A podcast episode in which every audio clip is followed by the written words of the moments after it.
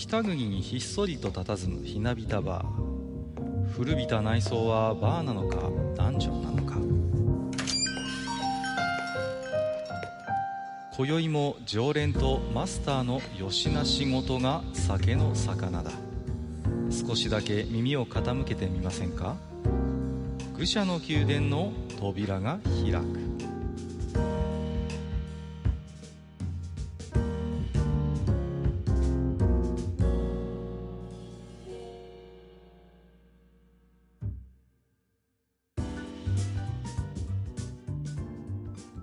ややマスター、今日も来ましたよ。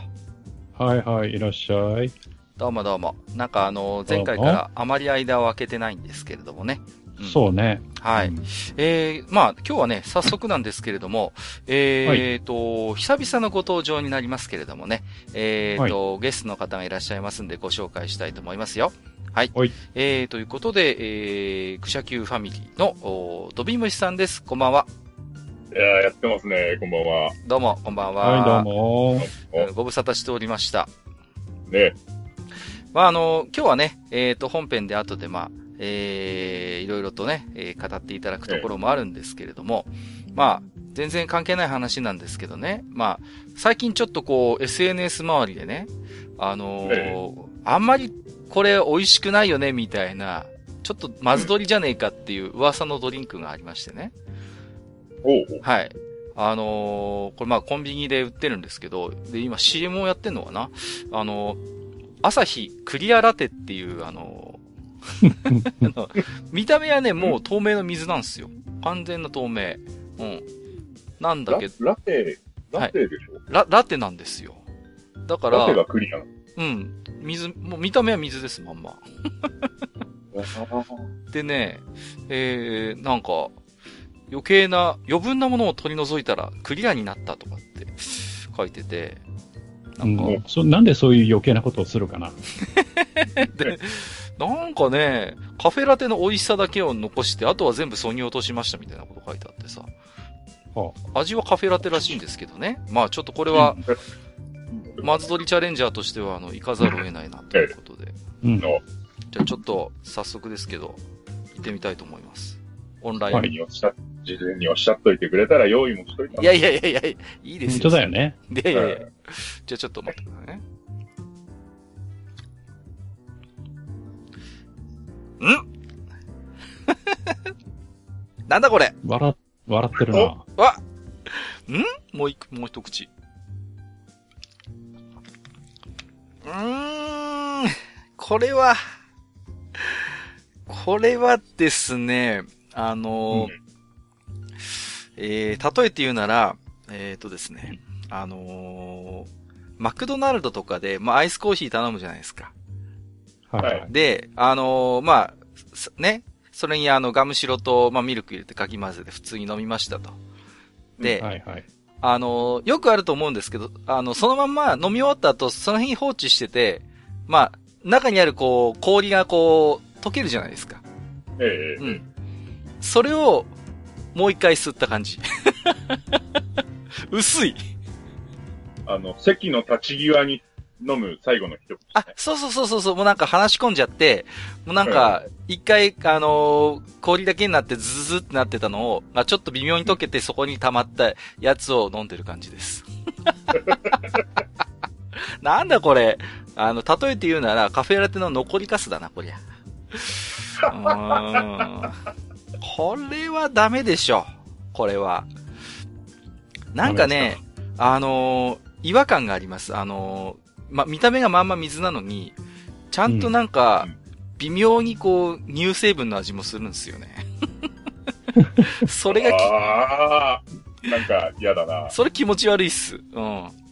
あれかい？もしかして牛乳飲んだコップに、うん、なんか別なもん注いで、はいはいはいはい。飲んだ時の牛乳分みたいな。ああ、そう、そんな感じ。微妙な、なんか。うん。これね、あの、ちょっとこれ、まあ、勝手な僕の予想なんですけど、最近ね、ねあの、公務員とか、まあ会社でもそうですけど、あのー、なんかそう、色付きの水のペットボトルを置いてると、就業時間中にジュースとか飲んでけしからんみたいなクレームが来るんですって、最近。ああ、ああ。うん。で、あるみたいね。そうそうそそう。もそもそれが意味不明なんだうんそれが僕も意味不明なんだけど、よくあるんだって、うん例えば、あの、市役所とかで、カウンターの向こうで、なんかジュース入りのペットボトル見てると、なんだあいつ、時間内にジュース飲んでみたいな。ところが、これも変な話だと思うんだけど、ミネラルウォーターだとあんま言われないんだって。で、ってことはですよ。ってことは、これまあ、味はまあ、ものすごいなんか、カフェラテの、まあ、残りカスみたいな味ですけど、一応カフェラテですわ。で、うん。ラベルを剥がせば、見た目はまんまミネラルウォーターなんですよ。うんあ。あ。こういうニーズ狙ってんのかもなって思いましたね。ちょっと。うん。なるほど。はい。なんか、悲しくなる話じゃないですか、それは。いや、自分で話してても本当によくわかんないっていうか、意味わかんないんだけど、確かにそういうクレームはあるそうなんで、なんか最近こう、あるじゃないですか、なんだっけ、あと、ヨーグリーナっていうのもあったじゃないですか、透明でなんかこう。あるある、あねるある。ええそうそうそう。あれなんかも多分そういう潜在的ニーズあると思うんですよね。うん。だからあえて透明にしてるんじゃないかな。日本人もうちょっと余裕持って生きようよ。うん。本当に、そんな感じはしますけどもね。うん、まあね、どうでしょうね。まあ、僕結構ね、コーヒーとか割とラテとか好きで飲むんで、やっぱり正直物足りないですけど、うーん、まあぜひね、これまあ、あの、いわゆる地方限定のまず取りと違って多分全国のコンビニで今売ってると思うんでね、えーぜひ飲んで感想を寄せていただければなと、えー 思いますけれども。明日飲めない可能性がね。そうそうう、んあのね、短命で終わるこれは。多分短命だぞこれは。そんな、そんな感じはする。えいややっぱりさ、我々のね、ー、うん。こう、プライドとしてはさ、はいはい。なんかこう、もうこれは企画からしてダメだろうっていう、うんうんうんその、なんか、お茶ラムネとかさ、ね、たくあんコーラとか、そういうやつに、こう、果敢にチャレンジをしていって、で、倒れるという、うん。いやいやいや、ねななんでそんな、それがこう、僕らの気概だったはずなんだけど、はいは何なんだろう、その、なんか、今日のやつはさ、なんか、おされに行こうとして外しちゃった的な、なんか、我々のその、教示とはちょっと違うところにあるような気がしないでもないんですけどね。い。バレました？うん、いや、正直ね、こういう路線で今後行きたいなと思ったんだけども、まさなんか、まずくても怪我しないみたいな。ああ、そう、それをちょっと狙ってたんです。うすいません。ダメだよ、ひよっちゃん、そこ。えー、マスターからね、えー、お叱りをいただいたところで、えー、今日でですね、はい、えー、果たしてこのね、えー、アニメの評価が、えー、甘いものになるのか、はたまた辛いものになるのか、ちょっとこれから、えー、楽しみですけれども、えー、今日はドビンムシさんをお迎えいたしまして、えー、アニメ、えー、銀河英雄伝説 D ノイエテーゼについておしゃべりをしていきたいと思っております。ということで、えー、本日もドビンムシさん、そしてマスター、よろしくお願いいたします。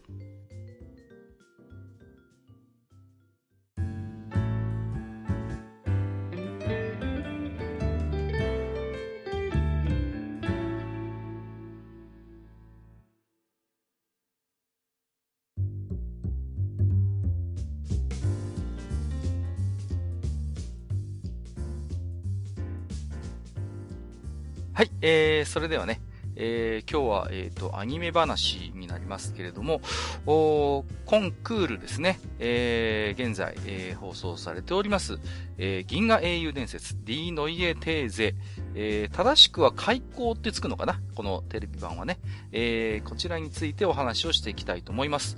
で、えっ、とですね、まあ、このアニメ、特に何かこう、なんていうのかな、大どんでん返しがあるような作りの話でもないので、まあ、あの、正直、そんなにネタバレっていうものがね、どこまでダメージがあるのかなっていうのは、ちょっとこう、まあ、よくわからない部分もあるんですが、まあ、なんていうのかな。それでもやっぱりちょっと細かい部分も含めて、あんまり先の話を知りたくないという方は、えー、ちょっと今回のお話というのはそういうところに、えー、触れることもあろうかと思いますので、えー、そこだけちょっと一つ、はじめに、えー、お断りをさせていただければなと、えー、思いますよ。ね。で、えー、早速なんですけれども、うんと、まあね、えー、銀河英雄伝説、まあ、いわ、いわば銀英伝なんて言いますけどもね、えー、我々こう、おっさん世代にしてみればですね、こう、やっぱりこう、まあ、それがどんなものかは、まあ、それぞれにあるとしても、何かこう、心に来るものではあるタイトルではあると思うんですよね。うん。うん。で、まあ、ちょっとそれで最初にお伺いしておきたいのが、やっぱちょっとお三方のというか、まあ僕も 含めてね、えっ、とえ、三人の、えー、まあ銀英伝遍歴といいますかね。うんうんうん。その辺にちょっとうんついてね、ちょっとね、聞いていきたいなと思ってるんですけれども、じゃあ、早速ですけど、じゃあ、あのーゲストで置いていただいて、ドミムシさんはこの銀英伝っていう作品はどういう形で、えー、お触れて、はい、来たんですかね？あの、出会いはね、うん。えーと中学の頃なんですよね、多分ね。はいはいはい。で、当時、あのーまあ、同級生だった男から、うん。あのーまずアルスラン戦記を進められたんですああ、はいはい。同じ。田中良樹先生のね。うん。ええ、中学高1だったかもしれないけれども。はいはいはい。それで、あの、これすごく面白くて、この前すごい久々に新刊出たんだよ。読んでみてよって言われて、うん。えー文庫10冊かな？はいはい、はい。借り。て、読んで、で、まあその後も話は、あれは続いていったわけなんですけど、うん。あ超面白いじゃん。ところで、この10巻っていうのはどれぐらい久々に出たのかなと思ったら、えっと確か7年ぶりぐらいに出てはいはい、はい。た。9巻、10巻の間が7年空いてた。うんうんで、あ、この人はちょっとあれだ、あの、あの、なんだ、追っかけていくのしんどいタイプの作家さんだなと思って、うん。うん。なんか完結してる作品ないのかなと思って調べて出会ったのは銀英です。はいはい。あーなるほどね。で、あの、当時たまたま、住んでた町の古本屋に全巻揃いで置いてあって、うん。はいはいはい、はい本編。ああ、なるほど。え文庫版だったから全10巻か。うんうん。、で、それを買って、まあ、ざーっと読んでるうちに、なんか家で入ってたケーブルテレビで、うん。アニメ版の9、9番 ?9 番はなんか、あの、言葉が嫌ですね。あの、はい OVA 版って言 OVA 版。はいはいはいはい。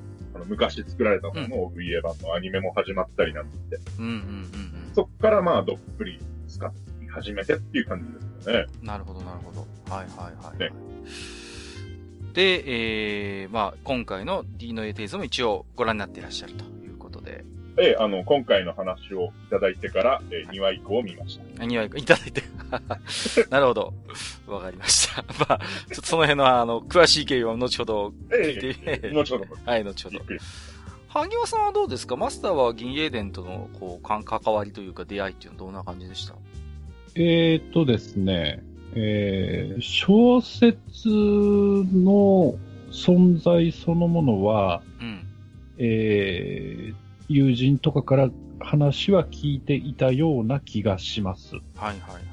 それで、うーん最初にあの銀英伝ということことで自分で認識して見たのが、うん。えーっと映像作品の方で、はい。えーあの我が行くは星の大会ああ、はいはいはいはいはい。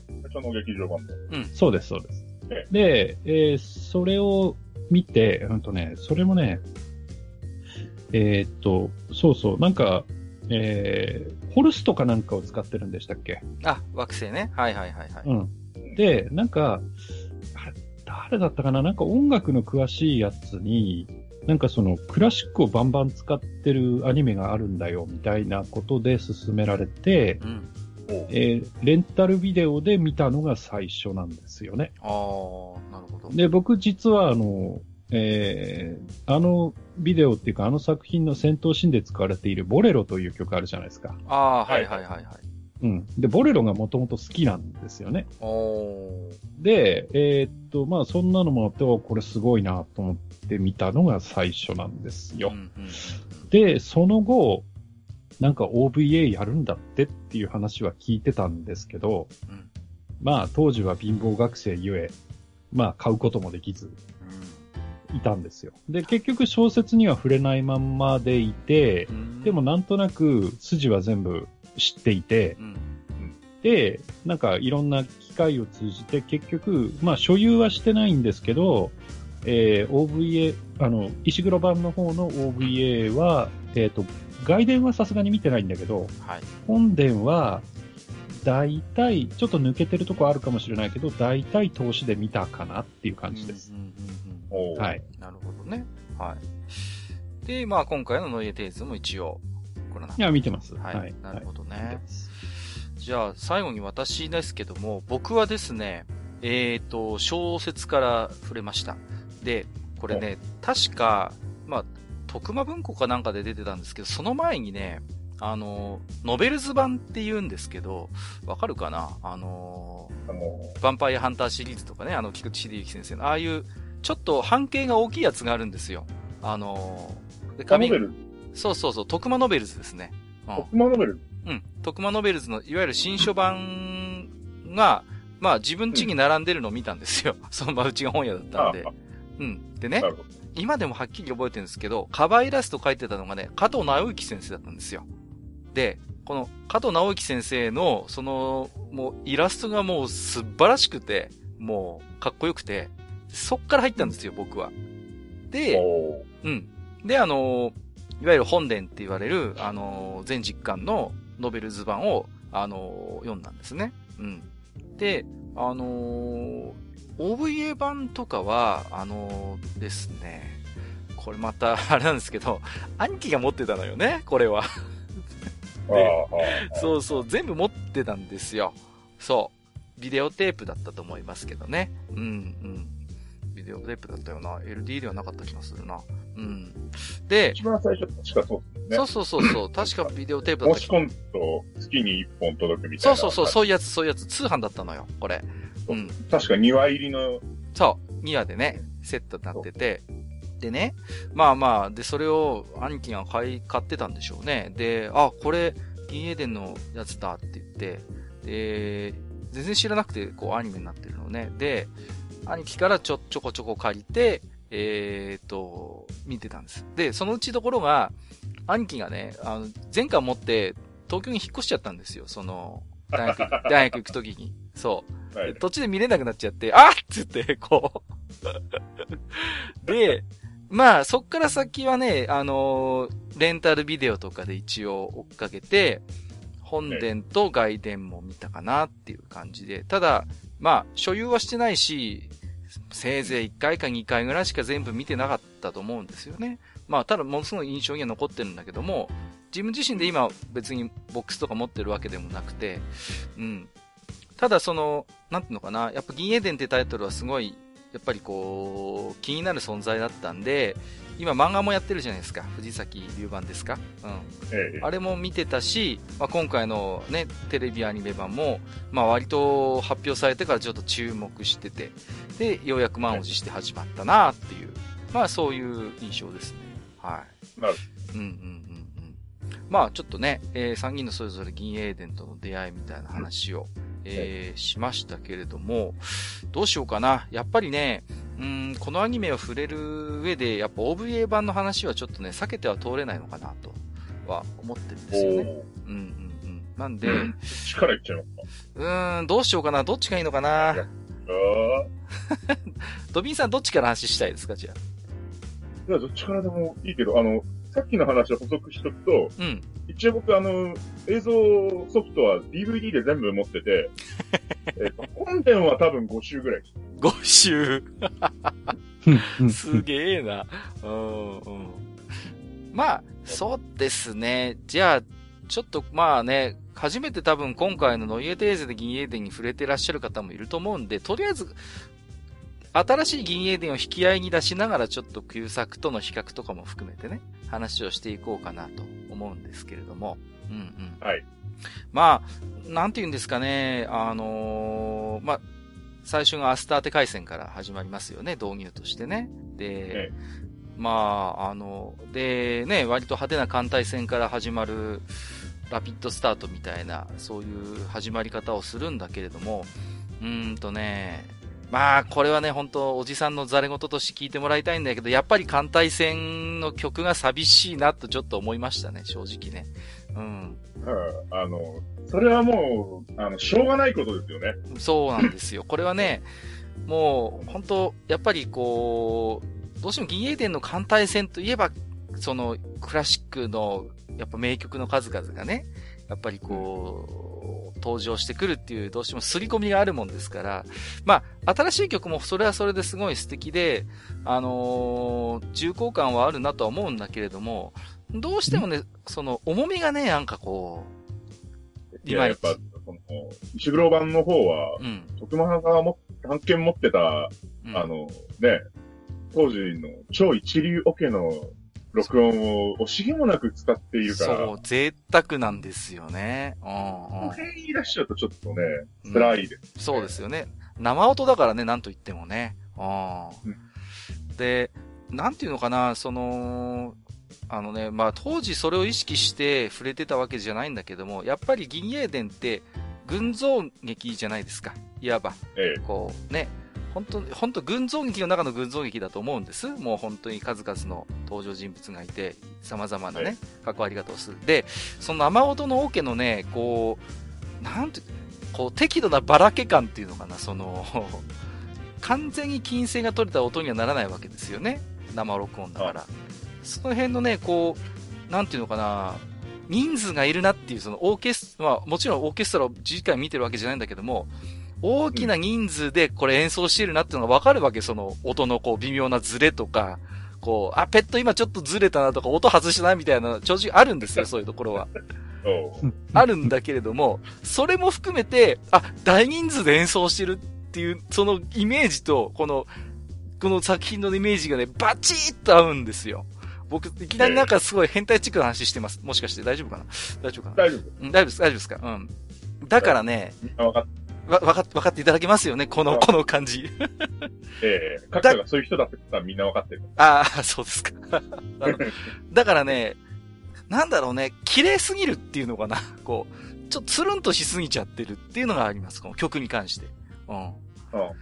そこはやっぱちょっとどうしても、お引っかかったんですよね。こう。で、ただ、あのー割とその、ビジュアルというかね、その、映像はやっぱり綺麗だと思うし、うんうん。まあ、うんいろいろ言いたいことはあるけど、個人的にはちょっと、あ、これから楽しみだな、という展開でしたけどね。うん、僕はね。うん。こう、ドビンさんとかどうですか？こう、最初の第1回とかこう、触れた時の、正直な話でいいと思うんですけど。正直な話でいいって言われたら、まあ正直な感想を言いますけども、うんうん。まあ、今回、あの、これをやるぞって言われるまで、まあ僕は1話しか見ていなかったので、うん。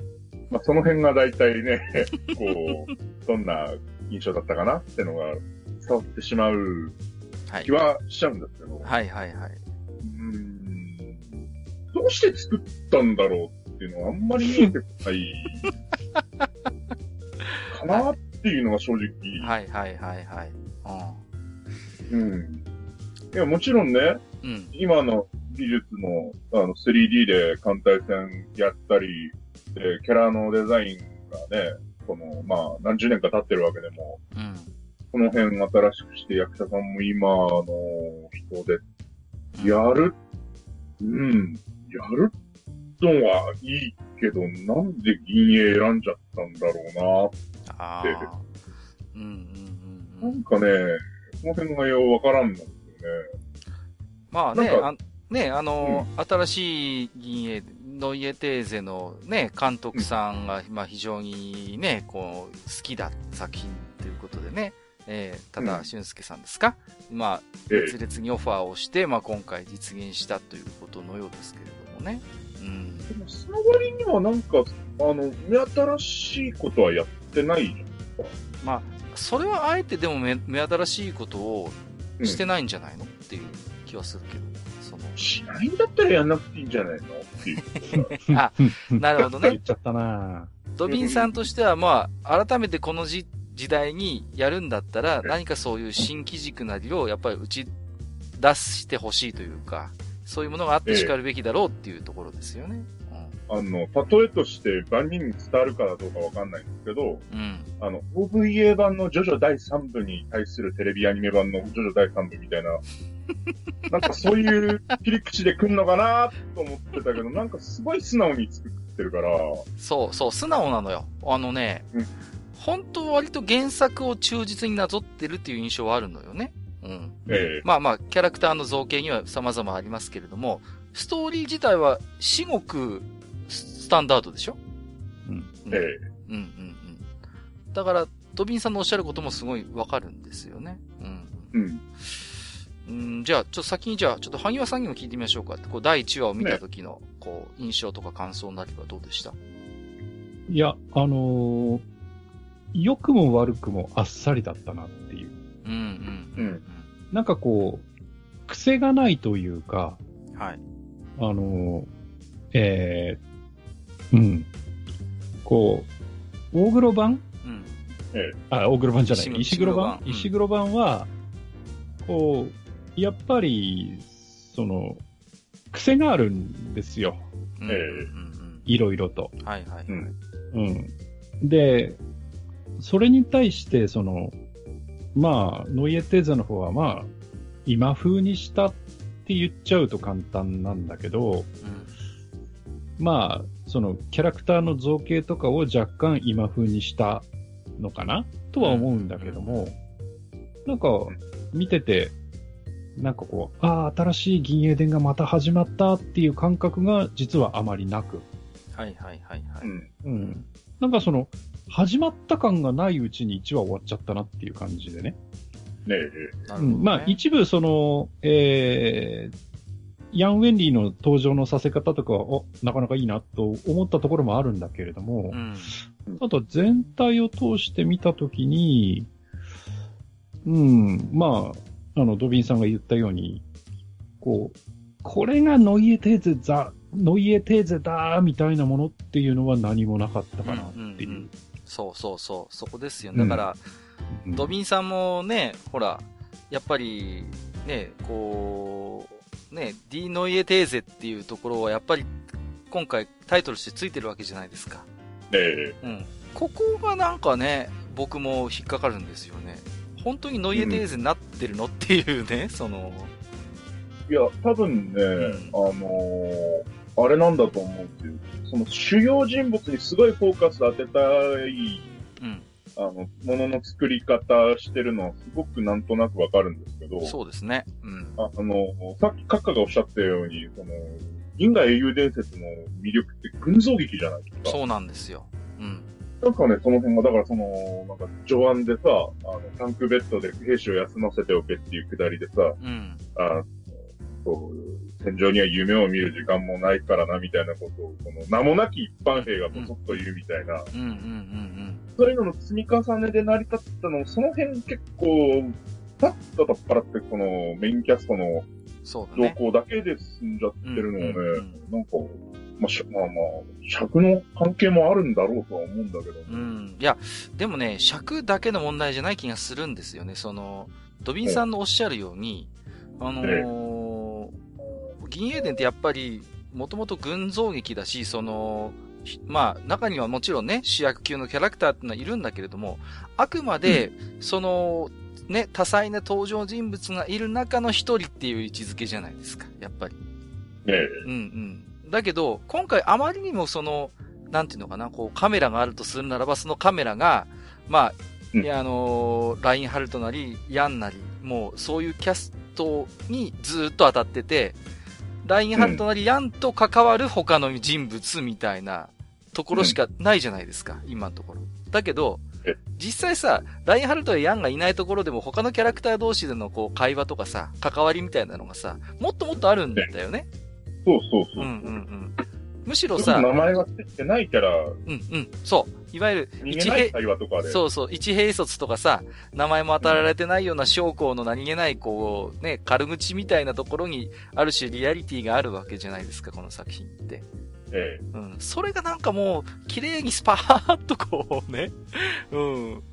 うん、カットされてるというところが、まあ、今ね、ちょっとだからドビンさんと話してて僕も、ギエンデンであってギエンデンじゃないなっていう感覚の、なんとなくこう、自分で今特進がいったところがありますね。今話を聞いて。え。あうんうんうん。あ、なるほどなと思ってね。うんうん。そうですね。うーんね。あとはまあ、そうですね。まあ、いうーん、いろいろね、あるんですけど、まあまあ、あと、ちょっとどうしてもね、こう、美男美女が、こう、美男美女はあんま少ないか。うん。ちょっと、美男子多すぎないかっていうのはちょっと思いますけどもね。なんかこう、あの、OVA 版って、まあまあ、お世辞にもちょっとこう、ね、うんやん、やんにしたってそうじゃないですか。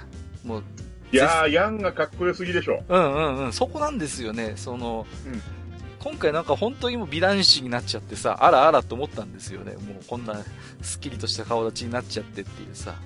うん。ヤンはだって、ほら、あれでしょ、もともと OVA 版のヤンを富山さんがやるってなった時に、うんうん。あの、富山さんはもっと2枚目の役をやってくれって交渉で来たくらいの、そうそうそうそう。そねん。な、ね、どこかこう、やばったいというか、うん、そう。垢抜けないとこはあったじゃないですか。あのそう、そういうヤンってさ。造形のキャラがシュッとしちゃってるでしょ？そうそうそうそうそう、もう、なんか、うんなんかこう火の打ちどころのない感じになってさ、ええ。なんていうのかな、あのーまあ、これはまあ、OVA 版の話ですけど、あのーああいう、ちょっとまあ、3枚目な造形だからこそ、あの、ええひょうひょうとした演技がすごい映えるっていうか、こう、えうんうんうん。そういうところが正直あったと思うんですよ。うん。で、今回のヤンもまあ、ひょうひょうとした、その、なんていうか態度は見せるんだけども、まあ、どうしてもこう、目鼻が整ってるからさ、何をやってもなんか様になっちゃうっていうところがね、こう。あとね、うんそのキャラクター造形で言うともう一個僕思ってることがあって、はいはい。あの、全員がかっこいいもんだから、うん。あの、ララインハルトのね、絶世の美男子感が薄れてる。そうそうそうそうそう。それもわかる。うん。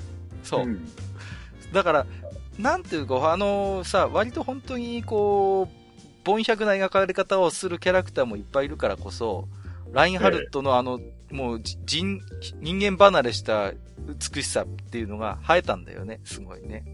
うん。そうだと思うんですよねうん。うんうん。それはあると思う。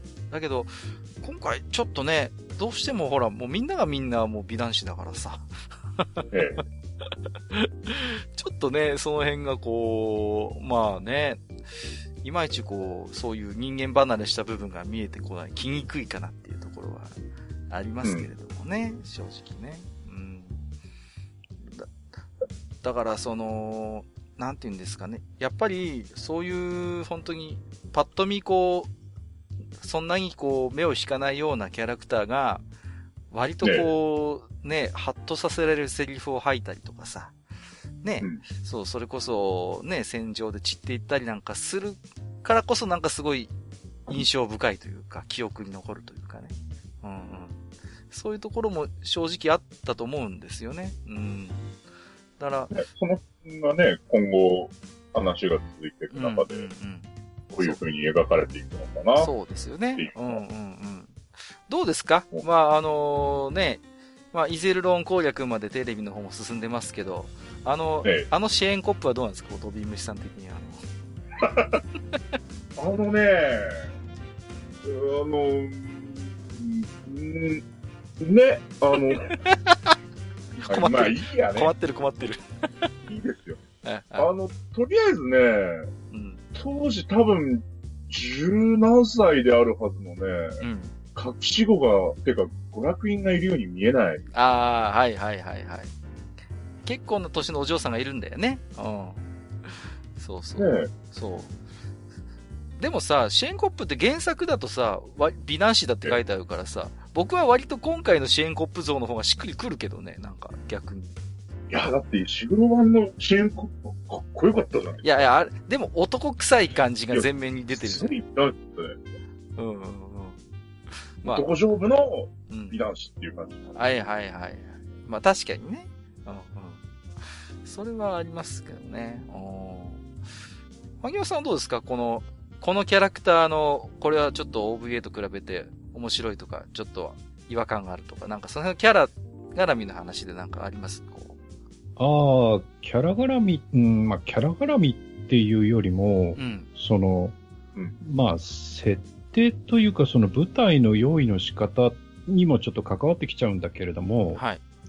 あの、まあ、要は、その、えっ、と、回想シーンとうん、今とかこう、行ったり来たりするじゃないですか。はいはいはい。えノイエテーゼ。うん。えっ、と、何話だ ?4 話か5話くらい？うんうんうん。結構行ったり来たりするじゃないですか。その、そうですね。子供時代と、例えばヤンの子供時代、学生時代、今、みたいなうん。うんうんで、またその、えっ、と、エルファシルの時になってとか、はい。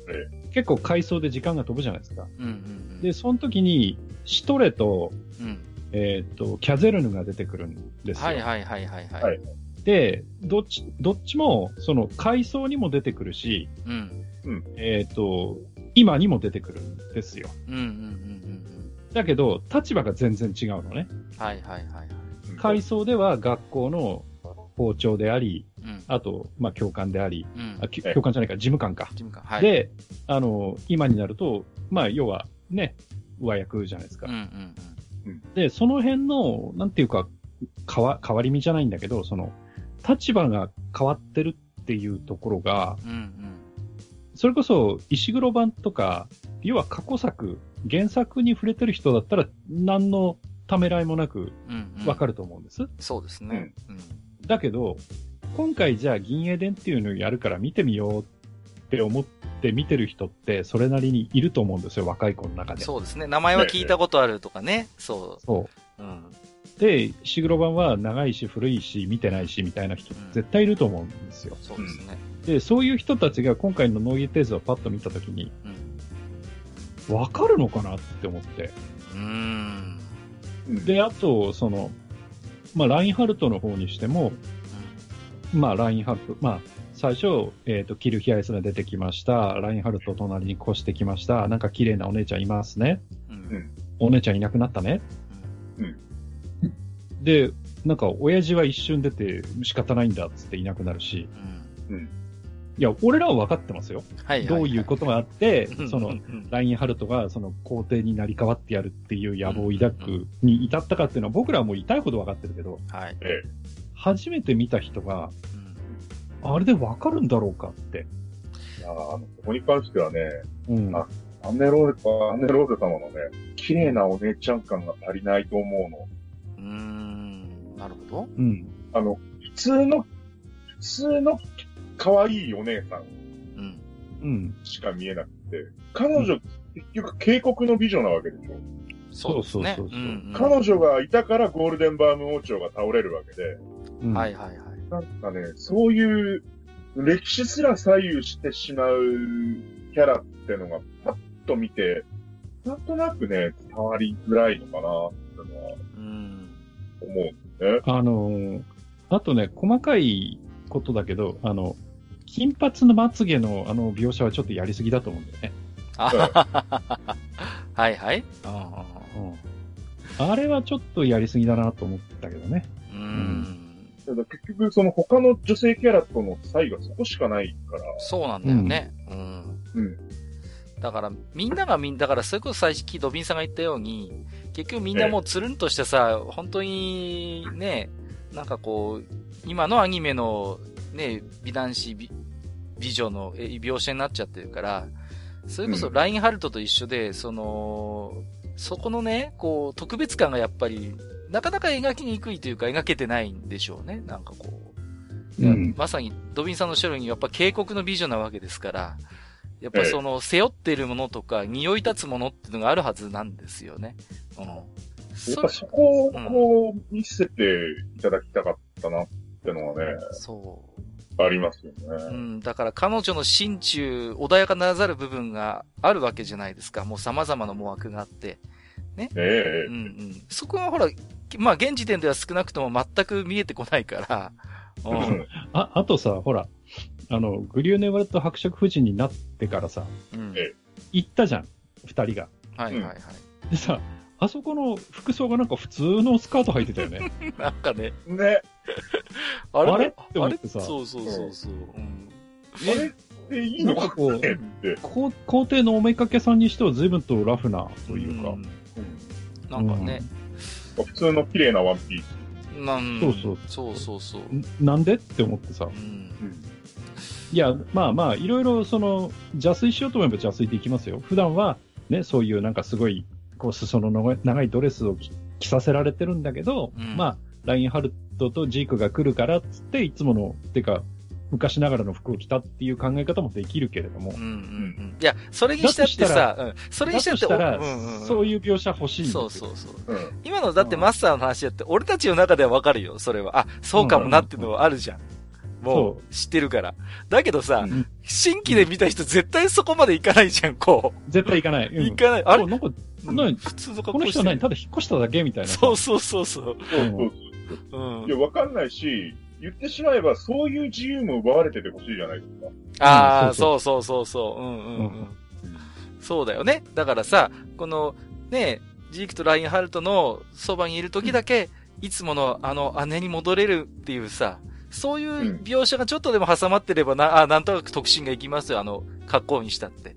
そ、うんそれがないからね。なんかこう、あ、なんか、普通のなんか、ただ引っ越して、みたいなさ、ちょっといいとポイントついたぐらいの感覚でしか見れないじゃないですか。このお姉ちゃんどうして引っ越したんだろうみたいなね。そうそうそうそうう。ん。だからね、もう、あまりにもこう、なんていうのかな、いや、これはね、アニメのせいにするのはなかなか酷なところもあってね、やっぱりこう、あまりにも原作とか、まあ、OVA 版がやっぱ濃厚でその辺をきっちり丁寧に丁寧にやってきたから、もう限られたクールの中でね、まあ、うん。やるっていうのは確かに大変なんだろうけれども、ただやっぱり我々おじさんとしてはね、これが銀英伝ですって言われちゃうと、はぁっていうね、うん。ところはやっぱあるね。うん。キャラビってね、そうなっちゃったとこがね、今、もう2点だけ、とりあえず大きいのが浮かんできたんですけど、はいはい。いいっすか？どうぞどうぞ。あのー、ジェシカをさ、うん。ヤンが助けた後に、こう、車で逃げてたじはいはいはい。うんゃん。で、あの、おそらく夕刻騎士団のトレーラーに後ろから追突されて、うん。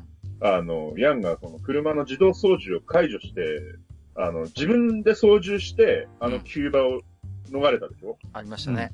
ヤンってああいうことできちゃダメな男でしょ？う んなるほどね。うんううんうんん。。そうね。そうですよね。そうだそうだ。あれはね、できちゃダメなんだと思うんですよね。うんうんうん。うん。そうだよね。うそれはね、見てて、えーって思ったのと、ん。うん。あと一番えーって思ったのがトリューニヒトなんですあ、出ました。鳥に人。はいはいはい。あのね、いや、キャラクターの造形にもいろいろあるん。なんか、なんか、すごいモブっぽいとかさ。本当だよね。なんか、さ、うん割と重要なキャラなのにね、こ演説も割とストレートな、あの、演じ方でこう。う、ね、うん。なんかその、腹に何かを持ってる風に見え、今んとこ見えてこないとか、そうね。うん。うんそういうのもあるんだけども、僕ね、一番気になったのはね、今回のトリューにして左手の薬指に指輪をしてるんですよ。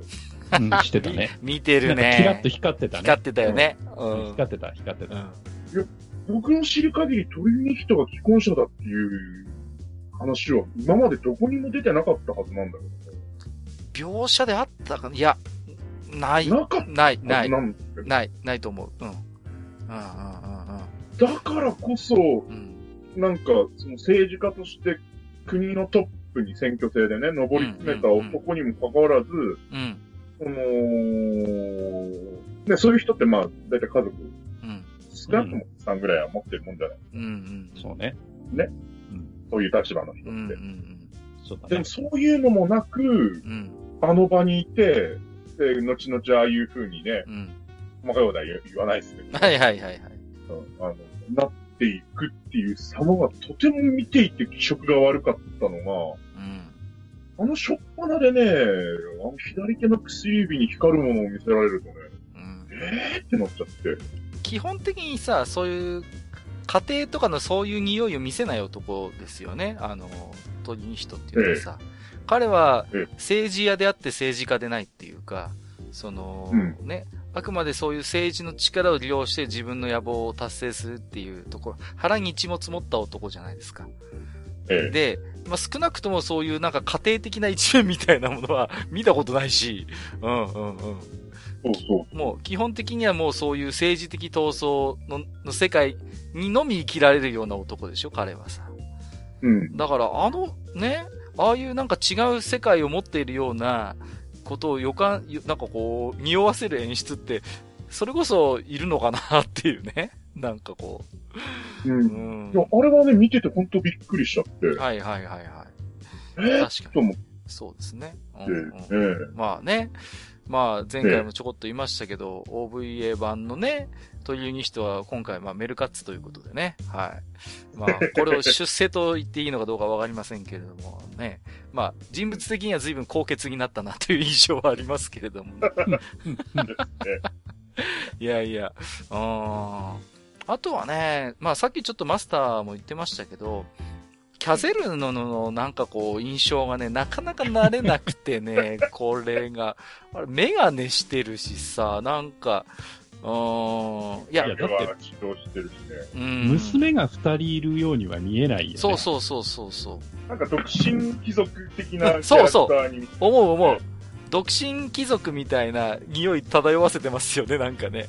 うん。うん。で、ねなんかさ、まあ、まあもともとどっちかというと食えない男ですけども、うん。なんかさ、その、うん、なんか逆に、逆になんかこう、あれですね、家庭の匂いを感じないね、こう、あんまり、こう、今回のキャゼルヌはね。うん。まあ、なんかね、どうですかね。まあ、ちょっとやっぱりね、いろいろ違和感のあるキャラクターもやっぱいますよね。うん。まあう、ん僕はあれですけどね、あのー、村井は好きですけどね、今回ね。あの、宝中さんがやってますけど、村井は、ちょっと僕だいぶイメージいいなと思ってますけど。あれ、確かあれですよね。確か、青野さんが前はやって、演じてたよね。そううんそう、青野さん。青野さんでしたよね。だから、あれですよね。くしくもというか、新旧真田になってるっていう、こう、真田さんになってるっていう、こう、あ気づい、気づいた。たんですよ。そうそうそう。なるほど。ああ、そうそう。うん青の宝てのバトンタッチってどっかであったよなって思って思い出してみたら、あ、ヤマトだと思ってさ。あーそうなんこれは気づかなかった。なな。そうなんですよ。まあ、だからなんだって言われたらあれなんですけど、まあ、ね、なんかこう、割とだからね、僕の中では声優さんがしっくりくるキャラクターも何人かいますよ。村井もそうだし、オーベルシュタインもなかなかいいなと思って僕は見てますけどね。うん。なんかこういや、そこがさう、ん。あのね、あ、あうんちょっと違和感あり。あなんか、意義あり、そこは。いや、そうじゃなくて、うん。えどうぞ。えいや、マスターからどうぞ。いや、あの、あの、デザイン面でもうん。そうだし、その、声優さんの、特にオーベルシュタインうん。の演技で思うのが、うん。なんでそこで石黒版に寄せる必要があんの？そこなんですよね。はいはいはいはい。かなり諏訪部。かなり諏訪部さん意識してるよね、そこはね。なんか、かん、感じるわ。ううんうんうんうん。だって、どう聞いても塩沢さんだもん。そうそうそうそうそうそうそう。そうだよ。いや、まあ、確かにね、それが似合うキャラではあるよ。確かにね。うんそうなんだけど、でもストレートにご本人の芝居が見たかったなって思うキャラがいっぱいいるう。ん。なうん。まあ、諏訪部さんほどの実力を持ってる声優さんであればね。う。うんんもちろん、それができるわけだから。ええだけど、まあ、誰が聞いても、これは塩沢さん寄せてるなっていうのが、まあまあまあ、わかりますよね。うんうん。うんいや、寄せちゃいましたよね。寄せまして。まあ、僕は割と好意的に受け止めてたけど、まあ、確かに、うんあの、人気もあるし、実力もある声優さんだから、まあ、あの、ドビンさんの、とか萩原さんのおっしゃってることもなんか、わかる、それは。うんうん。ねうん。諏訪部さんが演じるオベルシュタインがどうなのかというのが見たかったという人いるでしょうからね、やっぱりね。うんただね、ここでね、一概にその、役者さんを責める気にならないのは、うん。そういう指導が入った可能性があるんで。はいはいはいはい。うん。そうですよねそうそうそう。確かにね。うん。いや、け、結局は、その、あの、ノイエテーゼは、その、何がしたいのかっていうところがちゃうんですよね。うんうん結局そこが、うん。今のところ見えなくて、はいはいはい。引っ張られちゃうんだったら石黒版見りゃいいじゃん。そうそうそうそう。力はなっちゃうから。うんうんうん。もうね、いっそさ。うん。あの、もう完全に変えてさ、原作ファンが怒るぐらいのことやってもよかったんじゃないかと思うんだけどね。はいはいはい。ももう、本当それぐらいのこと期待してたんです。うん。例えばね、ヤンを女性にしちゃうとかさ。うんうんうんいやいや、ありだと思うよ。ああそうよ。だって、うんなんだっけ、何版だったっけ？昔の漫画で、あれですね、アドリアン・リビンスキー女だったことあるからね。まあ、えっ、と、それは道原克美版。う んはいはいはいはいはい。うん。あったなアドリアーナ・ルビンスカヤでした。はいはいはい。そうそうそうそう。そうですよね。うん。だから、な、なんだろうな、こう、うん、原作をね、だから、リス、これがね、果たしてリスペクトかって言われるとね、リスペクトにも徹しきれ、徹しきれてない感じもするし、こう、中途半端感を僕も感じるんですよね。こう、原作好きなんだろうなって思われる描写も結構あるんですよね。まあ、採用してる会話とかをうん考えると、あ、この人原作もちろんちゃんと読んでるな、好きなんだなってわかるんだけど、ただ、今まで言ったようにその、キャラクターの深掘りとか描写がなんか、ちょっと浅いっていうか、背景を感じさせられない作りになってるとか、そういうところがやっぱ目についちゃうから、うん、僕もちょっと中途半端感はやっぱ否め、否めないところがあるかなっていううん。感じですね。うん。で、まなんでしょうね、こう、まあ、今ちょっとちょこちょこと声優の話題も出ましたけど、まええあ、お二人もご存知のように、その、OVA 版っていうのはまあ、いわば銀河声優伝説っていう 言われるくらい、本当にね、実力のある声優さんたちがもう一堂に会して、ね、あの、ええ一堂に会してって、まあほん、ほぼ全員出演してもいるんじゃないかぐらいの勢いで皆さん出て演じられてるじゃないですか。ですね。うん。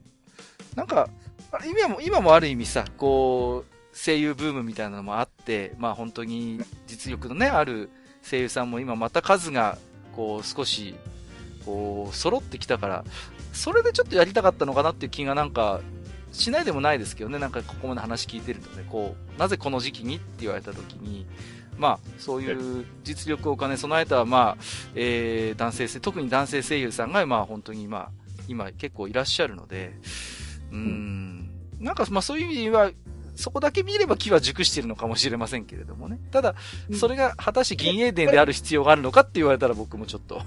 そうです。であればこそ、んやっぱ、その、その人の芝居が聞きたかった。ああ、そうね。そこに繋がってくるんだ。そうですよね。より強く。うん、うん、うん、うん。ねそうですね。ああ、なるほどね。まあ、まだまだちょっとね、語りたいことあるんですけれども、えっ、と、なんかあの、聞くところによりますと、なんかあの、ドビムシさんが、何やらなんか長い手紙を預かっているという。あ あ、ああ、ああのですね、はいはい。経緯を説明しましょあうか。ぜひぜひお願いしまします。した方がもちろんいいですよね。はい。いや、あの、今回、この、まあ、銀英伝のエテーゼのエテーゼに関して、うんあの、出演してくれというふうに、か閣下からおっしゃっていただいたときに、うん。ん？人選間違ってね？ってすごい思ったんですよ。は。っていうか、そその普段からこのね、えっ、と、愚者級に出てる人の中で、うん。いや、僕より銀英伝に熱い人僕一人知ってるけどな、って、はいはい。うんうんえーで、あの、その方に、なぜ俺みたいな連絡をしてみたんですよ。はい。そしたら、いや、俺見てねえから、しょうがねえな、みたいな返信が、いうん。そうなんですよ。うん。や、ちょっと、あの、ごめんだけど、俺、あの、見たい、あの、言いたいこといっぱいあるから、ちょっと見ようって一緒に見たのね。あ、あ一緒に見たんですか？はあ。あの、夜2時ぐらいから始めて。はいはいはい。君らはバカか。うんバカですかまあそうだよね。バカですかご存知の通りバカですかうんまあそうだよね。もう言った僕もバカだったよ。まあわざわざあれですよ、向こうネットフリックスのか、あの、無料会員にさせてですよ。すげえな。すげえな。本当のバカじゃな。で、このスカイプで繋いで、会話状態で、うんあの、あれです、3、2、1、はいっていう感じで同時で再生始めて、うん1話から6話までぶっ通しで見たの。オーディオコメンタリー聞きてえいいな。かほんと聞きてえな、そのオーディオコメンタリていうか、あの、こうでもしないとあなた見ないでしょ？ー。はいはい。話をして、で、あの、見てくんないと俺何も言えねえからっていう話をしてうん、うん見たんはい。で、見た結果、あの、まあ、その後、いろいろな会話があったんですけども、うん。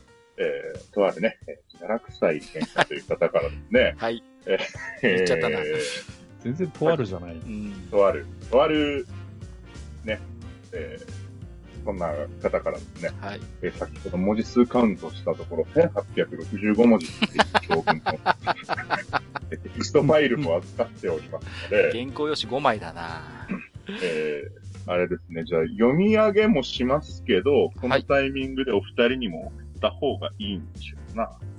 いや、送ります。いや、まあ、とりあえずデータとしても送りつつ、はい。読みます。はい、わかりました。お願いします。というわけで、えー、自落祭典家からです。はい。現在、収録6時間前なのですが、レジュメの本編部分が白紙なことに恐怖を覚えて、ゲストの徳光さんにこの手紙を託します。バレてるな収録内容が新しい銀河英雄伝説をさんたちはどう見るのかだったので、自分なりの考えをまとめてみました。古くからの銀英伝ファンからしてみれば、なぜ今になってリメイクする必要があるのか、この問題に尽きると思います。うん今までにやった銀英伝を OVA 版、現在放送されているものをテレビ版と呼ばせていただくことにして、OVA 版の完成度は非常に高く、本編110話に外伝部分も映像化されており、原作で映像化されていない部分の方が少ない。鋼の錬金術師やヘルシングのように、オリジナルストーリーで完結させたので、原作準拠のラストを目指して作り直すというのはありだと思います。うんですが、OVA 版の場合、完全な原作準拠ではないにしろ、大筋の物語は原作通りで伝説の終わりと歴史の始まりで終わっています。ますます作り直す意味が見出せません。そこで視点を変えて、なぜ作り直しに対して反感を覚えるのかを考えてみました。今更銀英伝にネタバレもないと思うので、そのあたりには配慮はしません。はい。えー、1、豪華声優陣。えー、別名、銀河声優伝説と呼ばれて呼ばれている作品でもあり、はいはい。円熟した声優さんたちの演技がこれでもかというほど詰め込まれた作品が OVA 版です。テレビ版の声優さんが未熟という意図は全くありません。ですが、主張していてどうしても比べられるのは避けられません。テレビ版の声優さんには自分たちの演技でキャラを演じていただきたいのですが、主張した結果何名かのキャラは OVA 版に引っ張られているのではないかという印象を拭えませんでした。もしかしたらそういった演技指導が入っているのかもしれませんな、この書いてますね。はい。えー、2、キャラクターの書き分け。えー、テレビ版がどこの層を狙って作られているのか、ありありと感じさせるキャラクターデザイン。ここもおっさんを刺激するポイントだと思います。その層を狙うのであれば銀英伝である必要がありません。もっと適した題材がいくつもあるはずです。うん。うんえーここからは個人的な感想になりますが、全体的に年齢が低い書かれ方をしているせいか、メルカッツ、リコックの両陣営を代表する強錬なキャラでさえ、若く見えて違和感しかありません。うん。シェーンコップもカリンという娘がいるにしては若りす、えー若すぎるし、全体的にわかりやすいイケメン顔になっているので、ラインハルトの芸術品のような美形というのが霞んでしまっています。うん。あとは、キャラの書き分けですが、雑すぎます。銀には、両陣営プラス貴族や、えーフェザーンも合わせてとんでもない数のキャラが登場するのは分かりきっていること。登場人物が少ない現在ですら、キャラの書き分けができているとは言えないと思います。それの証拠として、ありえないほど主張しているもみあげキャラが複数いること。そして、女性キャラの違いが分かりづら。はいいはいはい。現在、テレビ版はアンネ・ローゼ、ジェシカ、フレデリカが出ていますが、戦画になったら誰が誰かの判別に時間がかかることでしょう。うん。うん。銀英伝の物語の始まりは絶世の美少女であるアンネ・ローゼが皇帝の権力により強引にラインハルトを切り返す両名から引き剥がされるところからスタートします。アンネ・ローゼ、ラインハルトの両名は敵対している相手にどれだけ憎まれようとも、その容姿だけは認めざるを得ないといけないのです。えーこれで、えー3分の2ぐらいですね。はいあ、もうちょいで終わりはい。大丈夫ですよ。まだまだあります。はい。えー原作の改編部分。えーアスターテ海戦後の式典の後、夕刻騎士団にジャンとジェシカが襲われるシーンのカーチェイスが本当にいらないと思います。あ原作にもありませんし、えーカーチェイスするのであれば入れてほしいエピソードがあります。うん。それは、ジェシカをヤンが、えー空港か宇宙港で別れた後のエピソードで、老婦人に連れられた小さな子供との握手をやんわりと拒否するシーンで、老婦人は夫と息子を戦争で亡くしており、その孫が仇を撃ってくれると言っている。アスターテの英雄であるヤン提督に握手していただければ励みになるというセリフ。だが、孫である幼子は祖母の後ろに隠れてとてもそんなことを言ってそうには見えない。そこでヤンは、この子が大きくなる頃には戦争は終わっていますよ、と言い、握手を拒否します。ヤンの心の葛藤が見れるとてもいいシーンなのです。途中から文句ばかり垂れ流しているような気もするので、このあたりで見てよかった点を挙げます。これを機会に原作を読み返すことができます。実は、OVA ファンオリジナルだった演出を改めて知ることができて、とても嬉しかったです。えー時間を作って OVA 版をまた見たくなりました。それでは長くなりましたが、配信を楽しみに待機しております。以上ですけども。はい。強烈だなコテンパン。じゃねえか。コテンパンだよ。ボロクソ言ってんじゃねえかよ。もうなんだよ、もう。いや、あのまあ俺より熱い人だからさう、ん。人間に関しては。はい。いや、わかりますよ。もうおっしゃることはもうね、しごもっとも。ごもっともです。ごもっともなんだけれども、うーん、そうね。うん、まあ、やっぱり言ってますね。カイチースはいらないっていう。本当にいらないと思いますって書いてますね。うんうんうん、あれでも本当なんで入れたんだろうね。いや、わかんない。わかんないね。確かにね。うん。逆になんか、こうね、ドミンさんも言ってましたけど、なんかええ、ヤンのキャラクターがブレるというか、なんかね。うんいや、だから原作よりもヤンをその万能なキャラに描きたいのかなって思うんだけど、そうね。あのーそれだとヤンじゃないか。うん、そうなんだよね。こう、やっぱヤンが魅力的なのはさ、その、非常に欠点もいろいろあってさ、こえう、ね。で、なんかそれでもやっぱり非常に戦略的頭脳を持っていてっていうさ、その、一癖も二癖もある部分がやっぱり面白いじゃないですか。その、えうん。で、やっぱり戦戦戦略的部分以外はダメ人間っていう。そうそうそうそうそう。およそ軍人らしからぬ人間がさ、まあ、ああやってこう、ね、場を、まあ、活躍の場を無理やり作らされて、こう、ね、こう、活躍するっていう。その辺のやっぱり演出がやっぱこう、ヤンっていうキャラクターと、銀英伝の物語がすごく魅力的になっている大きな要素だと思うんですよね。ところがあまりにもヤンという人間がちょっとこう、まあ、いくつか描写はあるけども、それにしても随分完全無欠に描かれすぎてるよなっていうところはありますよね。こうん、う。んまあ、若干私生活でだらしない部分があるっていうのはちょこちょこ見えるけれども、それにしたって、なんか逆にちょっとしっかり者に見えちゃったりもするしさ、なんかこう、随分しっかり者になっちゃったななんていう感じもするしね。うんうんうんうん。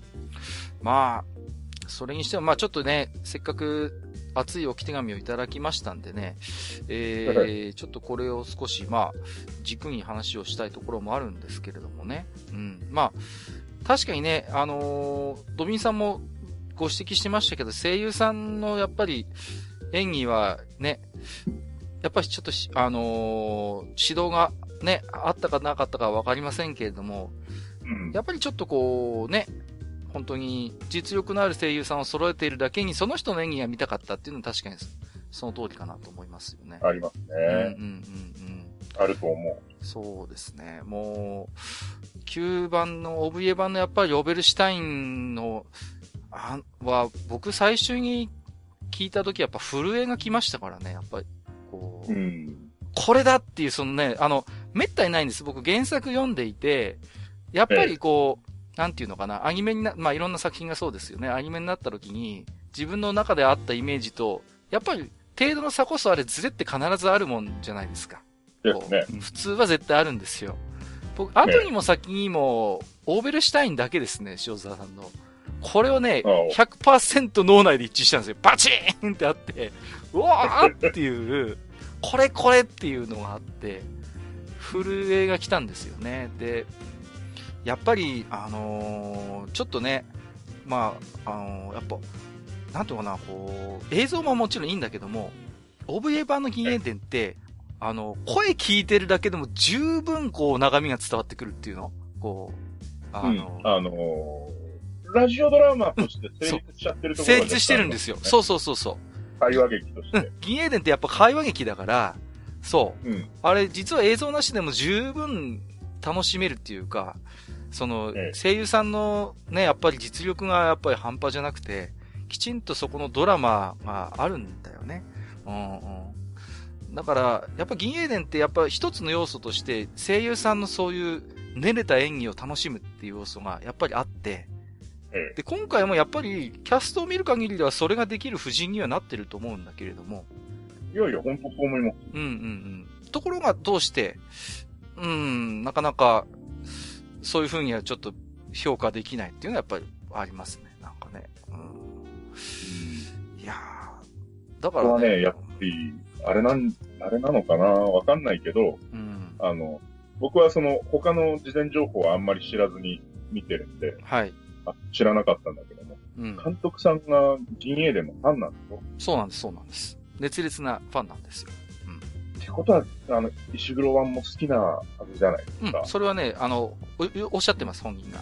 もうん。っう、大好き。てなると、やっぱね、ファンの人ってダメなんだよね。はいはい。うん、うん。きっと。うん、うん、あの、興味はないけどくらいの人が作るのが多分監督とかって一番いい。うん。はいはいはい。ああ、なんかわかりますね。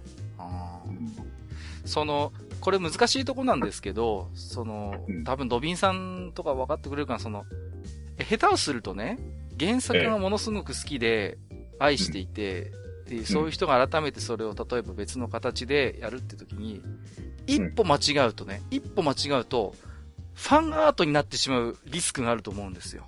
ええ、えだけどやっぱり商業作品である以上、ファンアートじゃダメなんだよね。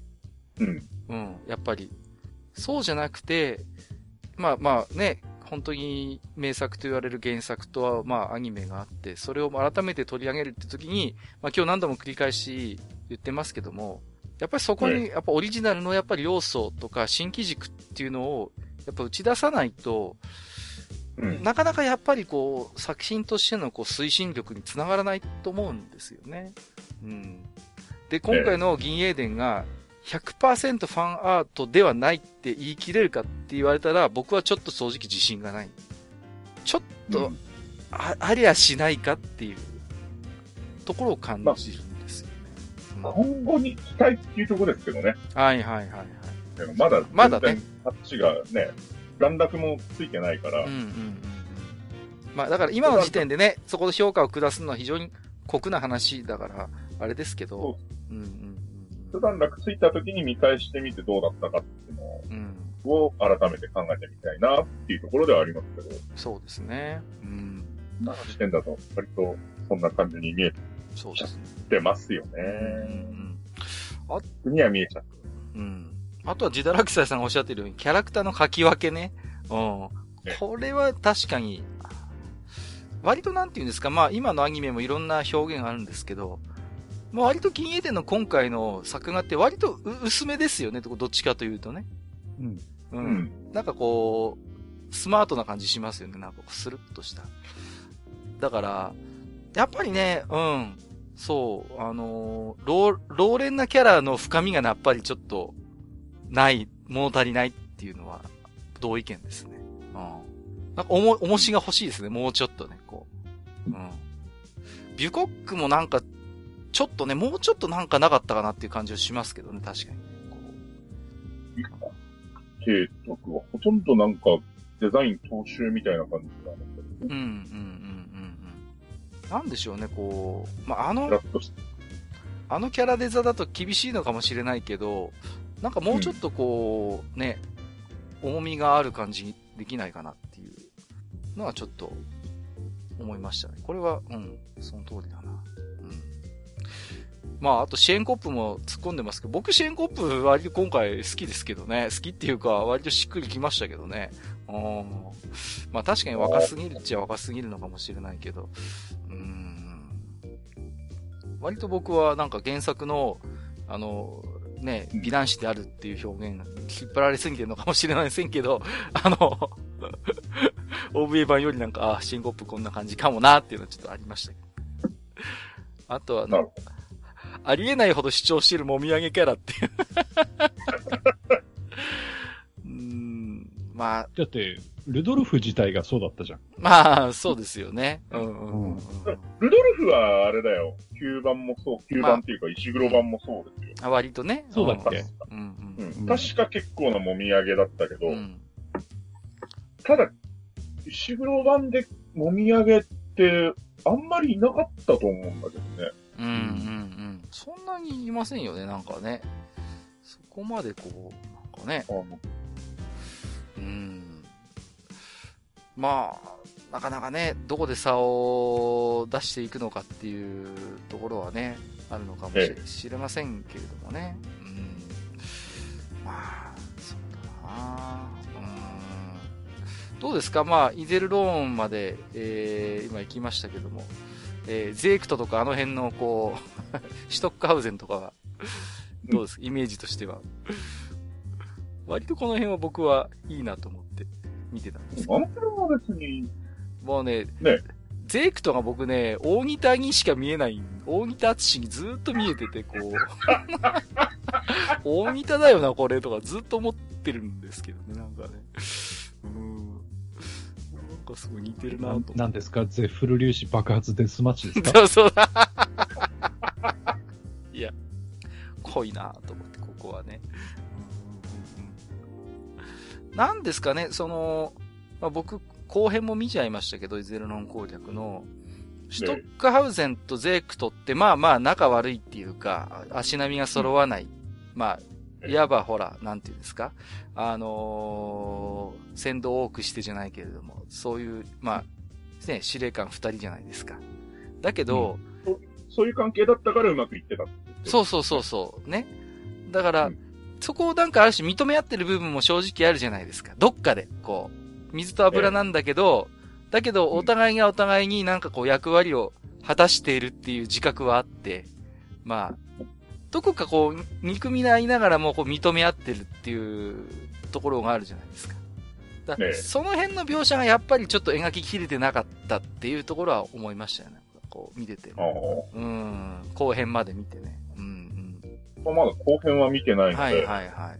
後編は何ともコメントしがたい。うんうんうん。後編まで見たんですけどね、なんかちょっとそういう、うん、感じはしました。だから、その、なんていうの本当に、だからアニメでどこまで表現できるかっていうところもあってね、その辺の心の機微というか、おっさんのそういうね、こと、まあ、一筋縄ではいかない感情みたいなところ。まあ多分、実際でもさ、その、OVA 版ではその辺も割と時間をかけてね、うん、やってくれてるし、何よりその声優さんのやっぱり、そういうセリフ回しとかでやっぱり、ね、何がすごいってやっぱり言葉で言ってることと裏腹の感情までちゃんと表現できてるわけだからさ、言葉では A って言ってるけど、気持ちは B だなってことが聞いててわかるっていうね。やっぱそういうね、シーンがたびたびありましたからね。うん、うん、うん。そういうところもあるかな。うん。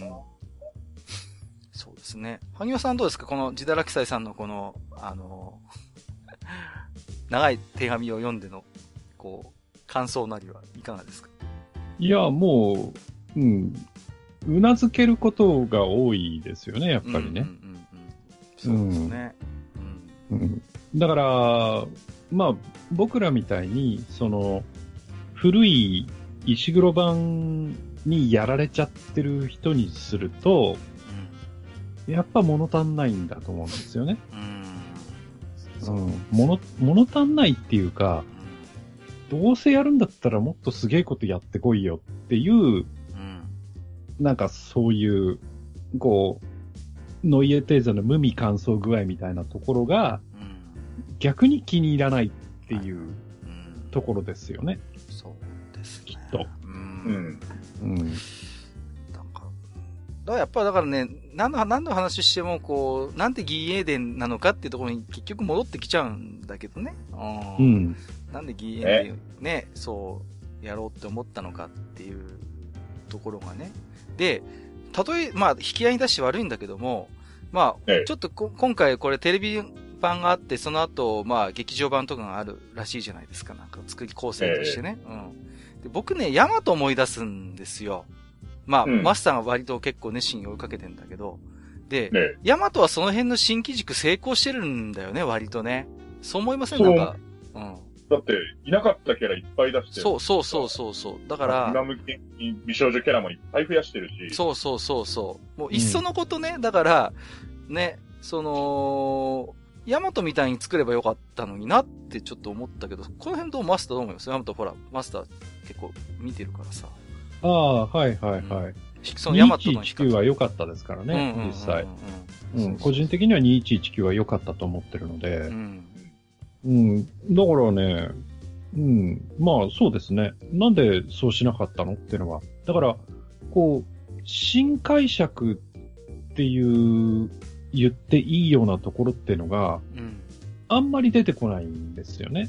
そうですね。うんで、おっと思ったのが、えーっと、なんだろう、あの、イゼルローンの中に列車が走ってるっていうくらい、ああ、はいはいはいはい。あうーん。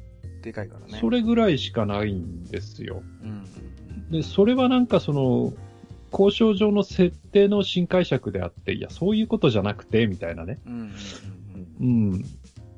なんか、こう、うん、ななんつうかね、やっぱ物足んないっていう印象になっちゃうんですよね。うん。うん。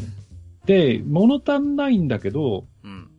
セリフはまさしく銀英伝だし、ストーリーの進み方もまさしく銀英伝っていうのが、そうそうそなんかね、その、い違和感として残るんですよね、結局。う。うんうんうん。で、結局、まあ、さっきからね、手紙にもあったし、ね、ドビンさんも言ってるけど、なんでリメイクしたのっていうところに、結局戻ってきてハテナがついちゃうっていう。うんうんせっかくやるんだったら、それこそヤマトに、みたいに、もうね、もう大胆に、こうね、うん。で、まあ、ね、あのー解釈をして、で、ね、割と森行きっていうか、あの辺は結構賛否がね、すごく、やいのやいのありましたけれども、はいはい。うんうん。でもその辺も含めて、だからこそやる価値があるとも言えるわけじゃないですか。うん。ええうんうんうん。新キャラ出してね。新キャラ出して、そうそうそう、うんね。だから、ね、少なくとも僕も割と、なんていうかな、楽しめたし、マスターも好意的にね、受け止めてるしさ。だから、うん必ずしも我々おっさんっていうのはさ、その、昔の作品を大胆に変えたからといって抵抗を示すとは限らないっていうか、そう、うんあ、これはこれでこんなヤマトもありだよねっていう、少なくともそういう柔軟性は持ち合わせてるつもりですよ、我々はね。う。うんん。えだからこそ、ね、なんかこう、なんてステレオタイプにさ、いろんな新解釈を加えてさ、こんなのは銀英伝ではないみたいなさ、そんな意固地に、な、そういう見方はね、そんなにいっぱいいないと思うんですよ。我々、おっさんであっても、それは。我々。まあ、どうしてもね、そういうことを言い出す人はいるんだろうけど、中には。でも、うん。少なくとも萩和さん、で、え萩和さんも、ドビムシさんもね、その辺の柔軟性を持ち合わせてるつもりあるじゃないですか。僕もそうだし。そんなね、うんうんうん。あ、面白いやかいアレアレンジしてんな。まあ、こんなのもありじゃないぐらいの、それぐらいの心の余裕を持ってるはずなんで、うんうんうん。だそういう、なんか、こう、演出にできなかったっていうところがなんかやっぱりね、うん。ん。どうしてあもことね。だから、あ,、はいあれなんですよ、こう、なんかね、ノイエテーゼ見てて思うのが、うん。その、原作をなぞって、その、新しく、その、アニメにしましたっていうんじゃなく、う、なんか、石黒版をなぞって、うん。うん。だから要はアニメをなぞってまたアニメ作りましたみたいになっちゃってるから、ああー、はいはいはいはいはい。そあの。銀英伝のアニメ版を、えー、なぞってまた銀英伝のアニメを作りましたみたいになっちゃってるから、はいはいはい。だから、いやいや、そうじゃねえべとってう。んうんだから、作り直すってそういうことじゃねえべっていうのがどこかあるんですよ。うん。はいはいはい。ううん。ん。なるほどねだか。らそこなんじゃないかな。いや、確かにあ、ね、ヤマトもアニメをまたなぞってアニメ化だけどう、んうん。